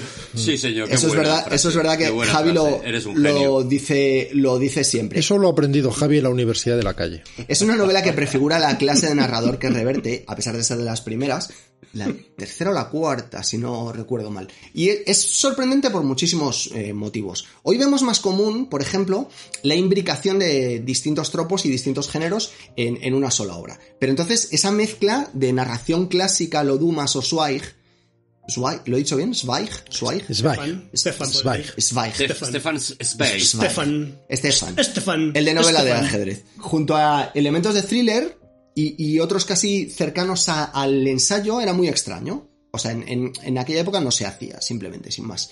Él llega y empieza a mezclar cosas. Pero también es sorprendente por el tratamiento de la, de la protagonista, que como todas las mujeres revertianas es muy de armas tomar. Y esto es especialmente curioso porque este tipo de cosas suceden en las novelas de Reverte 27 años antes del Me Too, que es, es algo a, a resta- a rescatar. O sea, que esta- Julia es lo más lejos posible de una damsel in distress. Y por último, y aunque creo- Damsel in Distress. Sí, sí. Sí, sí, sí. No. Hay cosas que no hay que traducir. Vale, lo, lo, lo- Se dan por vale, sabidas. Vale. Y por último, porque está excepcionalmente bien escrito, creo que ya lo, lo he dicho antes. Entonces, cuando yo tenía 13 años, este libro me explotó como una bomba en la cabeza. Porque resulta que este señor que había escrito aquello que yo tenía en la mano era un señor que vivía en Madrid, que tenía un programa de radio nocturno, que es un mal que han pasado muchos Arturos. Era un señor que se podía cruzar uno por la calle y que sin embargo se había convertido en un éxito arrollador, porque se había traducido a muchísimos idiomas, se ha traducido a todavía más desde, desde entonces, y lo que aquel libro me, me estaba diciendo era, adelante, es posible. O sea, eso, eso que a ti te gustaría hacer, pero que ni siquiera te atreves a decir en voz alta, no es una locura. Y os he vuelto a hacer trampita porque tampoco este es el tótem que he traído hoy. El tótem es algo que... Pero perdóname, es que me indigna mucho porque ya me duele que en este programa se hable del Arturo Bueno para que luego encima no sea de este libro del que vas a hablar. Llevamos tres Arturos, ¿eh? El tótem... Tres Arturos y... El tótem es algo que ya hice en su día con Stephen King. Con Tolkien no he podido hacerlo, pero con Arturo Pérez Reverte sí que puedo. Así que voy a llamarle por teléfono. El manuscrito. y le voy a Tiene el decir. manuscrito. ¡Hala! Tiene el, ¿Te tiene el vas a manus- llamar Arturo Pérez Reverte? tiene el Juan, manuscrito. Arturo Pérez Reverte está... Pero, Tiene Que te el lo sacan manuscrito. Twitter, que luego te lo a sacan Twitter. Callar, callar. El manuscrito. el ese manuscrito. señor está Ojalá, ojalá tenga el manuscrito. Arturo, Manuscrito. mira, soy, soy Juan Gómez Jurado. ¿Cómo estás, hombre? Hola Juan, ¿qué tal? Pues aquí estoy. Mira, es que estamos hablando sobre la tabla de Flandes, lo importante que ha sido para mí y la enorme influencia que ha tenido en mi vida y en mi carrera. Y solo llamaba para decirte en directo que muchísimas gracias. Te lo agradezco, bueno, y en directo también, entonces te diré que bueno, que eres muy generoso, digamos, reconociendo a la generación de tus mayores, cosa que no todos, no todos hacen, así que muchas gracias en mi nombre y en el de los abuelos. Bueno, tampoco tan abuelo, tan abuelo no eres. O sea, por ejemplo, Javier Cansado es mayor que tú. Bueno, los mayores, digamos, los mayores, la generación anterior. Entonces, sí, ese libro a mí fue también importante porque ese libro cambió mi vida, porque la, me convirtió de reportero en escritor, pero y cambió mi vida por completo por uno, pero el que para ti ha sido importante es un honor y es un, y es un placer que lo digas, así que te lo agradezco muchísimo. Pues nada, tío. Oye, te mando un abrazo fuerte, que seguimos con el programa, ¿vale? Otro para ti, un abrazo. Mil gracias por todo. Chao. A ti siempre. Y ya le he dado las gracias a un señor que me ha cambiado la vida. Que has llamado tío a Arturo Pérez Reverte, que le has dicho, Bueno, pues nada, tío. es que para él es un tío, Javier- es un poco su tío. Está enseñando el móvil, es que no lo veo. Paul McCartney. Paul McCartney. claro, claro, si va de llamar a gente, eh, yo tengo el de Fofito, ¿eh? O sea que... Claro, si Y va de, llamar a Y todos. Rodrigo el de Scorsese, ¿eh? Claro, O bueno, sea pues que- por eso, por que eso. aquí, Oye, aquí eh, estamos eh, muy arriba. graci- Gracias, Arturo por ponerte sobre todo y, y- y- y no le llames tío Arturo. Sí, es el tío Arturo. Tío Arturo. Hablando de eso, bueno, eh, eh, ¿has terminado? Yo he terminado, sí, sí. Lo único que quería era darle las gracias a un señor que me ha cambiado la vida. Y que, Que me parece Y maravilloso. qué bonito es, macho. ¿Has acabado? Yo sí. ¿Has acabado? Pues atención a Pues quién le toca ahora. espérate. Pues ahora por esta puerta va a pasar ¡Arturo! ¡Entra, Arturo! Ah, no, si es un... Es un nada, no Porque ahora, en, en- en- en una perfección absoluta, le toca a ¿Eres un toro? Art Uro. Es un Uro, es, es, es un animal mitológico. Uro, Uro. Le toca al Arturo Malo. Claro, me has pegado ahora mismo una bajada de, de- de expectativas que no veas. Voy a contar una cosa que tiene que ver también con la, con la biografía musical, como he dicho antes, tanto de la que ha hecho Rodrigo como con la que ha hecho Javi, pero yo voy por otro lado. Voy a contaros que mi padre fue el primer disjockey de España. Bravo, bravo, Esto es bravo, un bravo. fleco de lo que estamos contando. Es un fleco. Es com- completa, Siguiendo completa. Con la eh, estructura que ha puesto en marcha Juan, yo ahora tendría que llamar a mi padre. Pero no tengo Ouija. Entonces, voy a simplemente a contar la historia de cómo mi padre se convierte en el primer eh, disjockey, por lo menos de Madrid, eh, que se sepa. No, si, si sale otro, me parto la cara con él. Pero, y es porque Una mi padre... pregunta. Sí. Pero era sí. pinchadiscos, ¿no? Claro, pinchadiscos. no se Pinchadiscos. disjockey. Vale, vale. Pero ahora sería Pinchadiscos. súper bonito que tu padre estuviera, pi- ¿Eh? estuviera pinchando la cinta Desde el cielo. de Rodrigo Cortés que le había grabado su amigo Arturo, En el cielo. pero que lo estuviera haciendo en el Brother Wolf para que lo escuchara Javier Cansado. Y que se la encontrara abrimos. en el suelo Juan por estar mirando abajo. Pero yo sí ahora... puerta, esa puerta abrimos y entra. ¡El padre de Arturo! A mí ahora me empieza a sonar el móvil y pone aquí papá y me cago de miedo. Entonces, os voy a contar. Mi padre, mi padre se buscaba la vida, mi padre se buscaba la vida, entonces descubrió que había mucha gente cuando empezaron a llegar los discos, ese momento en el que tus amigos, Javi, se empezaban Claro, a comprar discos, sí, sí. pero no tenían todavía tocadiscos, Eso es. descubrió que el rey sería quien se comprara un tocadiscos. Entonces mi padre se compró un tocadiscos Cosmos. Y al final no, ¿no? Y Al final fue el Un mismo. montón de discos. Cosmo, Cosmo, ¿eh? Cosmo, que- Cosmo. yo creo que Cosmo. Estos que se, que se introducía Cosmo. el disco dentro de, de tal. Y un montón de discos de los que eh, no se podía comprar la gente, pues, porque mi padre tenía un buen trabajo. Y organizaba fiestas en las casas. Era tu cumpleaños y tú le decías, Arturo, se llamaba también Arturo, cuatro Arturos ya. eh, eh, vente a mi casa y me pones música y me organizas un guateque. Mi padre, por un poquito más, te ponía además los aperitivos. Te ponía las patatas, te ponía las, las cortezas, las cosas, tal. Vale, esto hace, y es a donde voy, a que en mi casa, esto es así, esto es así, mi padre fue el primer DJ de, de España. Esto hace que en mi casa haya me matado. te pone las cortecitas. Eh, te traía la Coca-Cola, todo, Sí, todo, porque todo. si traes cortezas de esas, hay que traer Coca-Cola, porque esas cortezas se quedan aquí, se quedan, se quedan Se aquí. quedan aquí, Ya no se, se quedan aquí, ¿eh? se quedan aquí y Pero te que- puede pasar cualquier cosa. Es que antes era muy habitual tomar. Era, era, era una especie de, de, de twins, de gemelos.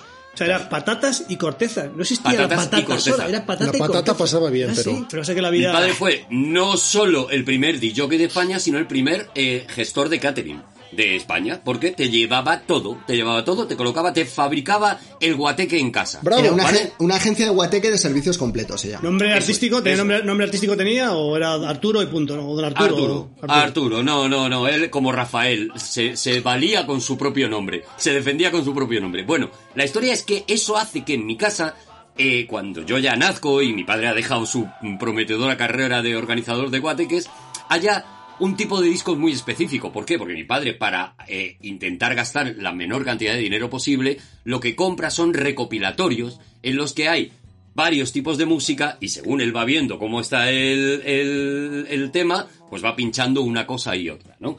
Entonces, tengo este disco que es el que traigo hoy, que se llama Muy Frágil, ¿vale? Es un recopilatorio, no es evidentemente el original, lo compré a posteriori, luego después por recuerdo, en el que en el mismo disco te podías encontrar. Ah, atención. Roberta Flack con Killing Me Softly, Yerbabuena con Te Conocí o Solera con Linda Prima, Bueno. Led Zeppelin, eh, los Doors con El Mosquito, Maritrini con Quizá, los Rolling Stones con Angie o Carly Simon con George Pain, junto con Rafael con Le llaman Jesús. Pero es un viaje. Una Es que has, mezcolanza. has citado, has citado un ítem, o sea, Mosquito, la de los dos, cuando muere No Jim Morrison. Mosquito. Muere Jim Morrison, no, no era de este mosquito, yo creo, no, no, no, no, Sí, no, sí es esa. Es que Jim muere, no, cuando no. muere Jim Morrison, ellos siguen y hacen este mosquito que es un deleznable, o sea, es un, es un hundimiento de la carrera completamente y ya desaparecen. Pero Ya, ese es, pues- es sin Jim Morrison, es los dos sin Jim Morrison, sí. Pues ahí está, ahí está, en ese, en, en esa mezcolanza. Que me quede Sí. claro. Entonces, eh, tu padre, Watecator, entraba y pinchaba el muy frágil y ya No, está. no, no, no, no pinchaba el muy frágil. Según Iba viendo el ambiente, decía, está más de Carly Simon. ¿Eh? Estamos hablando de un DJ como, como tiene que ser, ¿vale? Con Hoy intuición, con están Un olfato. poquito más de los marismeños. Y se lo daba. El público lo pedía y él se lo daba. Esto, insisto, hace que en mi casa los discos que se escuchan tengan toda esa mezcolanza de cosas. La mayoría de los discos eh, eh, te pueden saltar perfectamente, pues, pues ya lo habéis visto, de los Rolling a los marismeños, sin ningún paso o pasando por Solera o por Rafael, ¿no? Y esto es lo que hace que en un momento dado, pues sí, evidentemente tú vas encarrilando tu gusto, como decía antes Rodrigo, vas encarrilando tu gusto, vas tirando por un sitio o por otro, pero yo mezclaba a Mantovani con eso, con, con los, con los mismos Rolling Stone o con su versión española que eran los Yopis y todo eso, ¿no? Creo que eso, mm, lo que me ha hecho pensar a posteriori es que cuando ahora que tenemos un Spotify que tú le das y te va buscando canciones según lo que tú estás acostumbrado a escuchar, es decir, que te está dando, digamos, todo el rato por el mismo camino, es algo que creo que hemos perdido. O sea, eh, hemos perdido la cantidad de información, eh, a veces absurda y a veces desdeñable, pero, pero que toda que entra en tu cabeza y que luego tú vas de ahí des- desbrozando, ¿no? De alguna manera, para quedarte con lo que al final te gusta, ¿no? Pero que qué guay está. Y por eso, eh, cuando alguien te dice, no, dame los 10 cómics que me tengo que leer, o dame los 10 discos que tengo que escuchar, o dame las 10 películas, me parece que no es... dame, por lo dame, menos, dame, dame, dame, dame, dame, Dame, dame, dame, dame un poquito dame, no, y no, no. hecho. A, a mí me parece que, es, que hay que meter y luego desbrozar. Sí, sí, sí, no, estoy proyectando completamente. Iba de eso, ¿no? Bueno, pues eso es exactamente lo que creo que dijo como muy frágil y DJ, DJ Arturo pues eh, consiguió gracias a lo que había en mi casa y ya está. Y esto era la, la historia. Muy bonita, muy bonita. Es Cesto, bonita, cesto, es cesto, bonita, es bonita, es que es bonita. Bueno, no Para mí tus porque historias es- son los grandes éxitos de, de la vida, claro. los greatest hits. Los greatest hits. Eh, eh, ya no hice esto, ¿no? Pero todavía quedan, quedan temas. Porque Pero yo me he manchado las manos porque he tocado superficie. queda- Ah, Ay, que pues vamos, mano, vamos, sí. vamos a manos, vamos a manos y luego ya que va él, Venga. vamos todo, venga, va, venga, va. Venga, vamos, manos, manos, manos. No me moleste, mosquito. Vamos, vamos, vamos, vamos, vamos. Vamos, vamos. Ay. Bien, bien, bien, bien, bien, Javi, Oye, ¿cómo- yo no sé a vosotros, no, no, pero yo tengo que ¿Cómo estar... está ahorrando en toallas? Yo tengo que estar echándome, echándome crema porque tanto lavar las manos que te las deja. Cesto, No, vale, pero es que la, ahora mismo la higiene estamos en la que, en la que ¿Sabéis- tiene que, que ¿Sabéis estar. por qué, por qué Vale. se ponen los dedos así arru- arrugados? ¿Lo sabéis? ¿Por qué? Por la edad. ¿Sabéis? ¿Por De qué, De, Javi? cuando éramos, esto le va a encantar a Rodrigo, si que no lo sabe, de cuando éramos patos.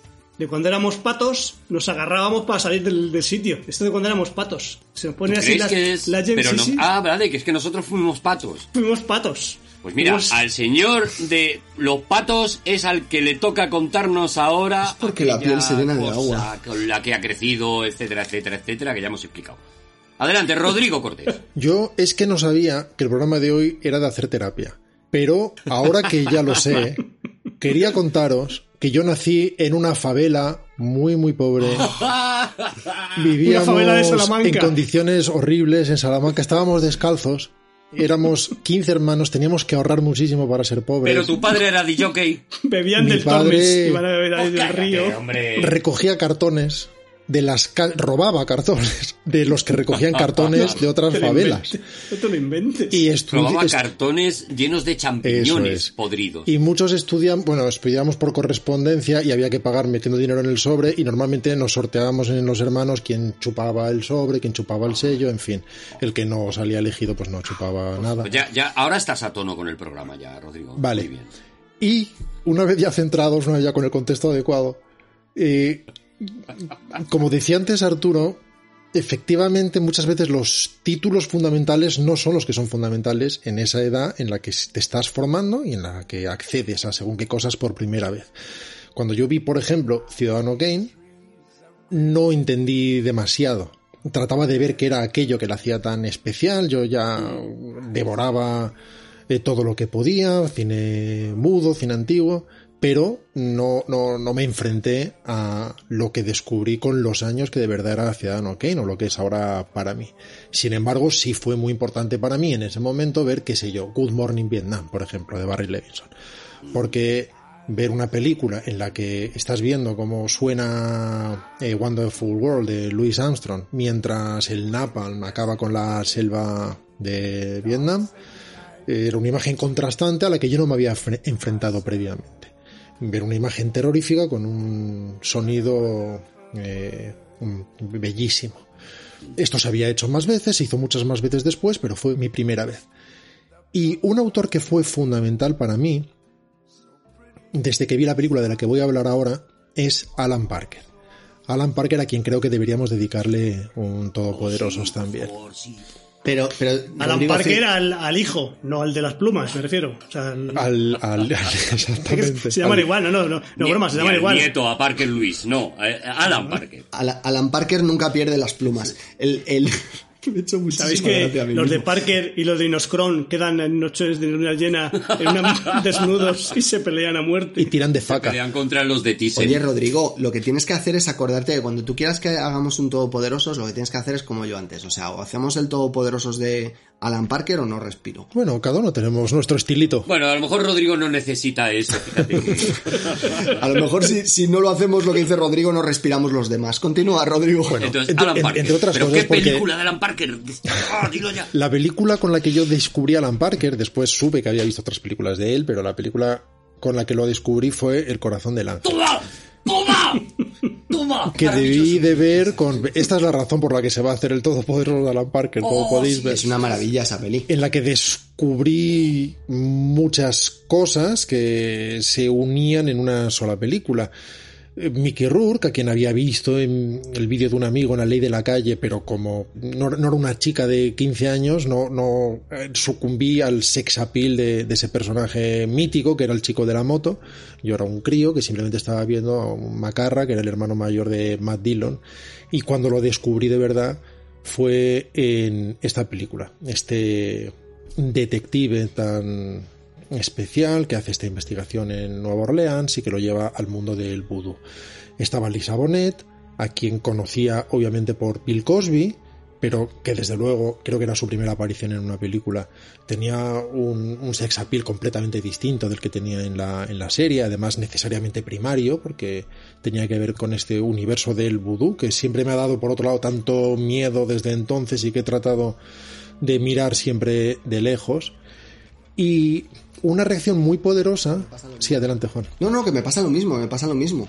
Que es, ese tipo de películas me hicieron que una, una algo que es como muy tonto, cada vez que lo veo me, me da muy mal rollo. O sea, todo lo que tiene que ver con el vudú en general. A mí el vudú, lo que, no me, lo, que, lo que no me gusta del vudú es cuando cortan el cuello a la gallina y te empiezan a echar la sangre y, tú, y si tú estás allí, si lo estoy viendo no me importa, pero si yo estoy allí y empiezan a echarme así con la sangre de la gallina, eso no me, esa es la parte del vudú que no me mola. La, la No- parte de la sesión de vudú que si puedes te la ahorras. Sobre todo porque en aquella época en Carabanchel no teníais un polímero con el que taparos de la sangre de Y no gallina. había ni gallinas. No había- No había ni gallinas. Los comíamos. El mundo del vudú es jodido porque hay otro tipo de, vamos a llamarlo, disciplinas o, o- o de eh, géneros o que nos tomamos con distancia. Da igual que sean espíritus, entes paranormales, eh, fantasmas atravesando puertas o resucitados, da igual, que de alguna manera nos imponen cierta distancia literaria. Pero el mundo del vudú es muy perverso, es muy oscuro, es muy real, la vida y la muerte son muy baratas en ese mundo, en fin, son cosas de las que mantenerse alejados porque atienden a conocimientos que son anteriores a lo que nos compete y que, en fin, eh, y, y que de verdad afectan a gente muy real de una forma muy poderosa y muy, y muy sucia, muy, muy baja. En fin, aquella película me fascinó, sin embargo, porque de alguna manera estaba reaccionando a su uso de la luz, por ejemplo, que con el tiempo empezaría a analizar, al uso de las ópticas, a la forma de generar determinada atmósfera a través de la iluminación, de los encuadres, determinadas formas de interpretación que me estaban afectando de una forma determinada. No era solamente la historia que me resultaba apasionante, sino había una, una reacción, una sensibilización hacia su factura a la que empezaba a reaccionar de forma muy consciente. Del mismo modo que un par de años después fue muy importante para mí Arde Mississippi, Mississippi Burning. Otra película de Alan Parker, que forma parte también de mi educación estética y de mi educación sentimental. Creo Jim recordar, de hecho, que. Peter Bisiu, el dire de foto... ¿Perdona, Juan? No, que estaban Jim Hackman y el otro quién era, no me acuerdo. William Dafoe. Eh, y Willem Dafoe. Creo recordar que incluso Peter Bisiu, el, el operador, ganó el, el, el Oscar de aquel año a, a Mejor Director de Fotografía. Y más adelante descubrí, por ejemplo, El Muro. Llevaba muchos años, sin embargo, escuchando el disco de Pink Floyd, pero cuando vi la película de Alan Parker, me di cuenta de que reaccionaba de una forma muy, muy, muy particular a su sentido, una vez más, de la iluminación, del encuadre, el uso de las ópticas. Y en aquella época había estos directores ingleses que venían de la publicidad, eran Ridley Scott y su hermano Tony, era eh, Adrian Lyne, era Alan Parker, y sin embargo Alan Parker era mi predilecto. Yo en Adrian Lyne veía a alguien que tenía una estética muy poderosa, pero muy vacua, muy vacía. Me pasaba lo mismo con Tony Scott, que me empezó a gustar más tarde cuando dejó de tomarse en serio, pero no me gustaba mucho en el mundo del ansia. Y sin embargo con Los Parker... por- seguidores de Parker y los seguidores de Scott quedabais de noche. Tiran de faca, tiran de faca. Y quedabais de noche desnudos, aullaros. En un ascensor Thyssen. Es así. Y así como algunos autores fueron importantes para mí porque me descubrieron cosas, pero con el tiempo no los he seguido o no se han mantenido en ese altar inicial, en el caso de Parker lo reconozco como una influencia muy poderosa, alguien a quien respeto mucho y alguien a quien tengo muchísimo que agradecer. Ahí tenemos que hacer el TP de Alan Parker, por favor. Pero, tenemos que hacerlo. pero puedes, por, Porque, por claro, ejemplo, si llamar... la- tú- la la de otro, la de ¿Puedes llamar a Alan Sí. Parker por teléfono? Sí, Pues, sí, sí, por te, lo miro, te lo miro a ver, te lo miro a ver. Oye, que nos vamos, señores, nos vamos. Muchísimas gracias, gracias al espacio Fundación Telefónica. Os queremos mucho, tenemos muchas ganas de estar allí con vosotros, pero estáis aquí con nosotros. Ha estado con nosotros Javier Cansado, Rodrigo Cortés y Juan Gómez Jurado. ¡Y Arturo González Campos! ¡Hasta luego, hasta pronto! ¡Gracias!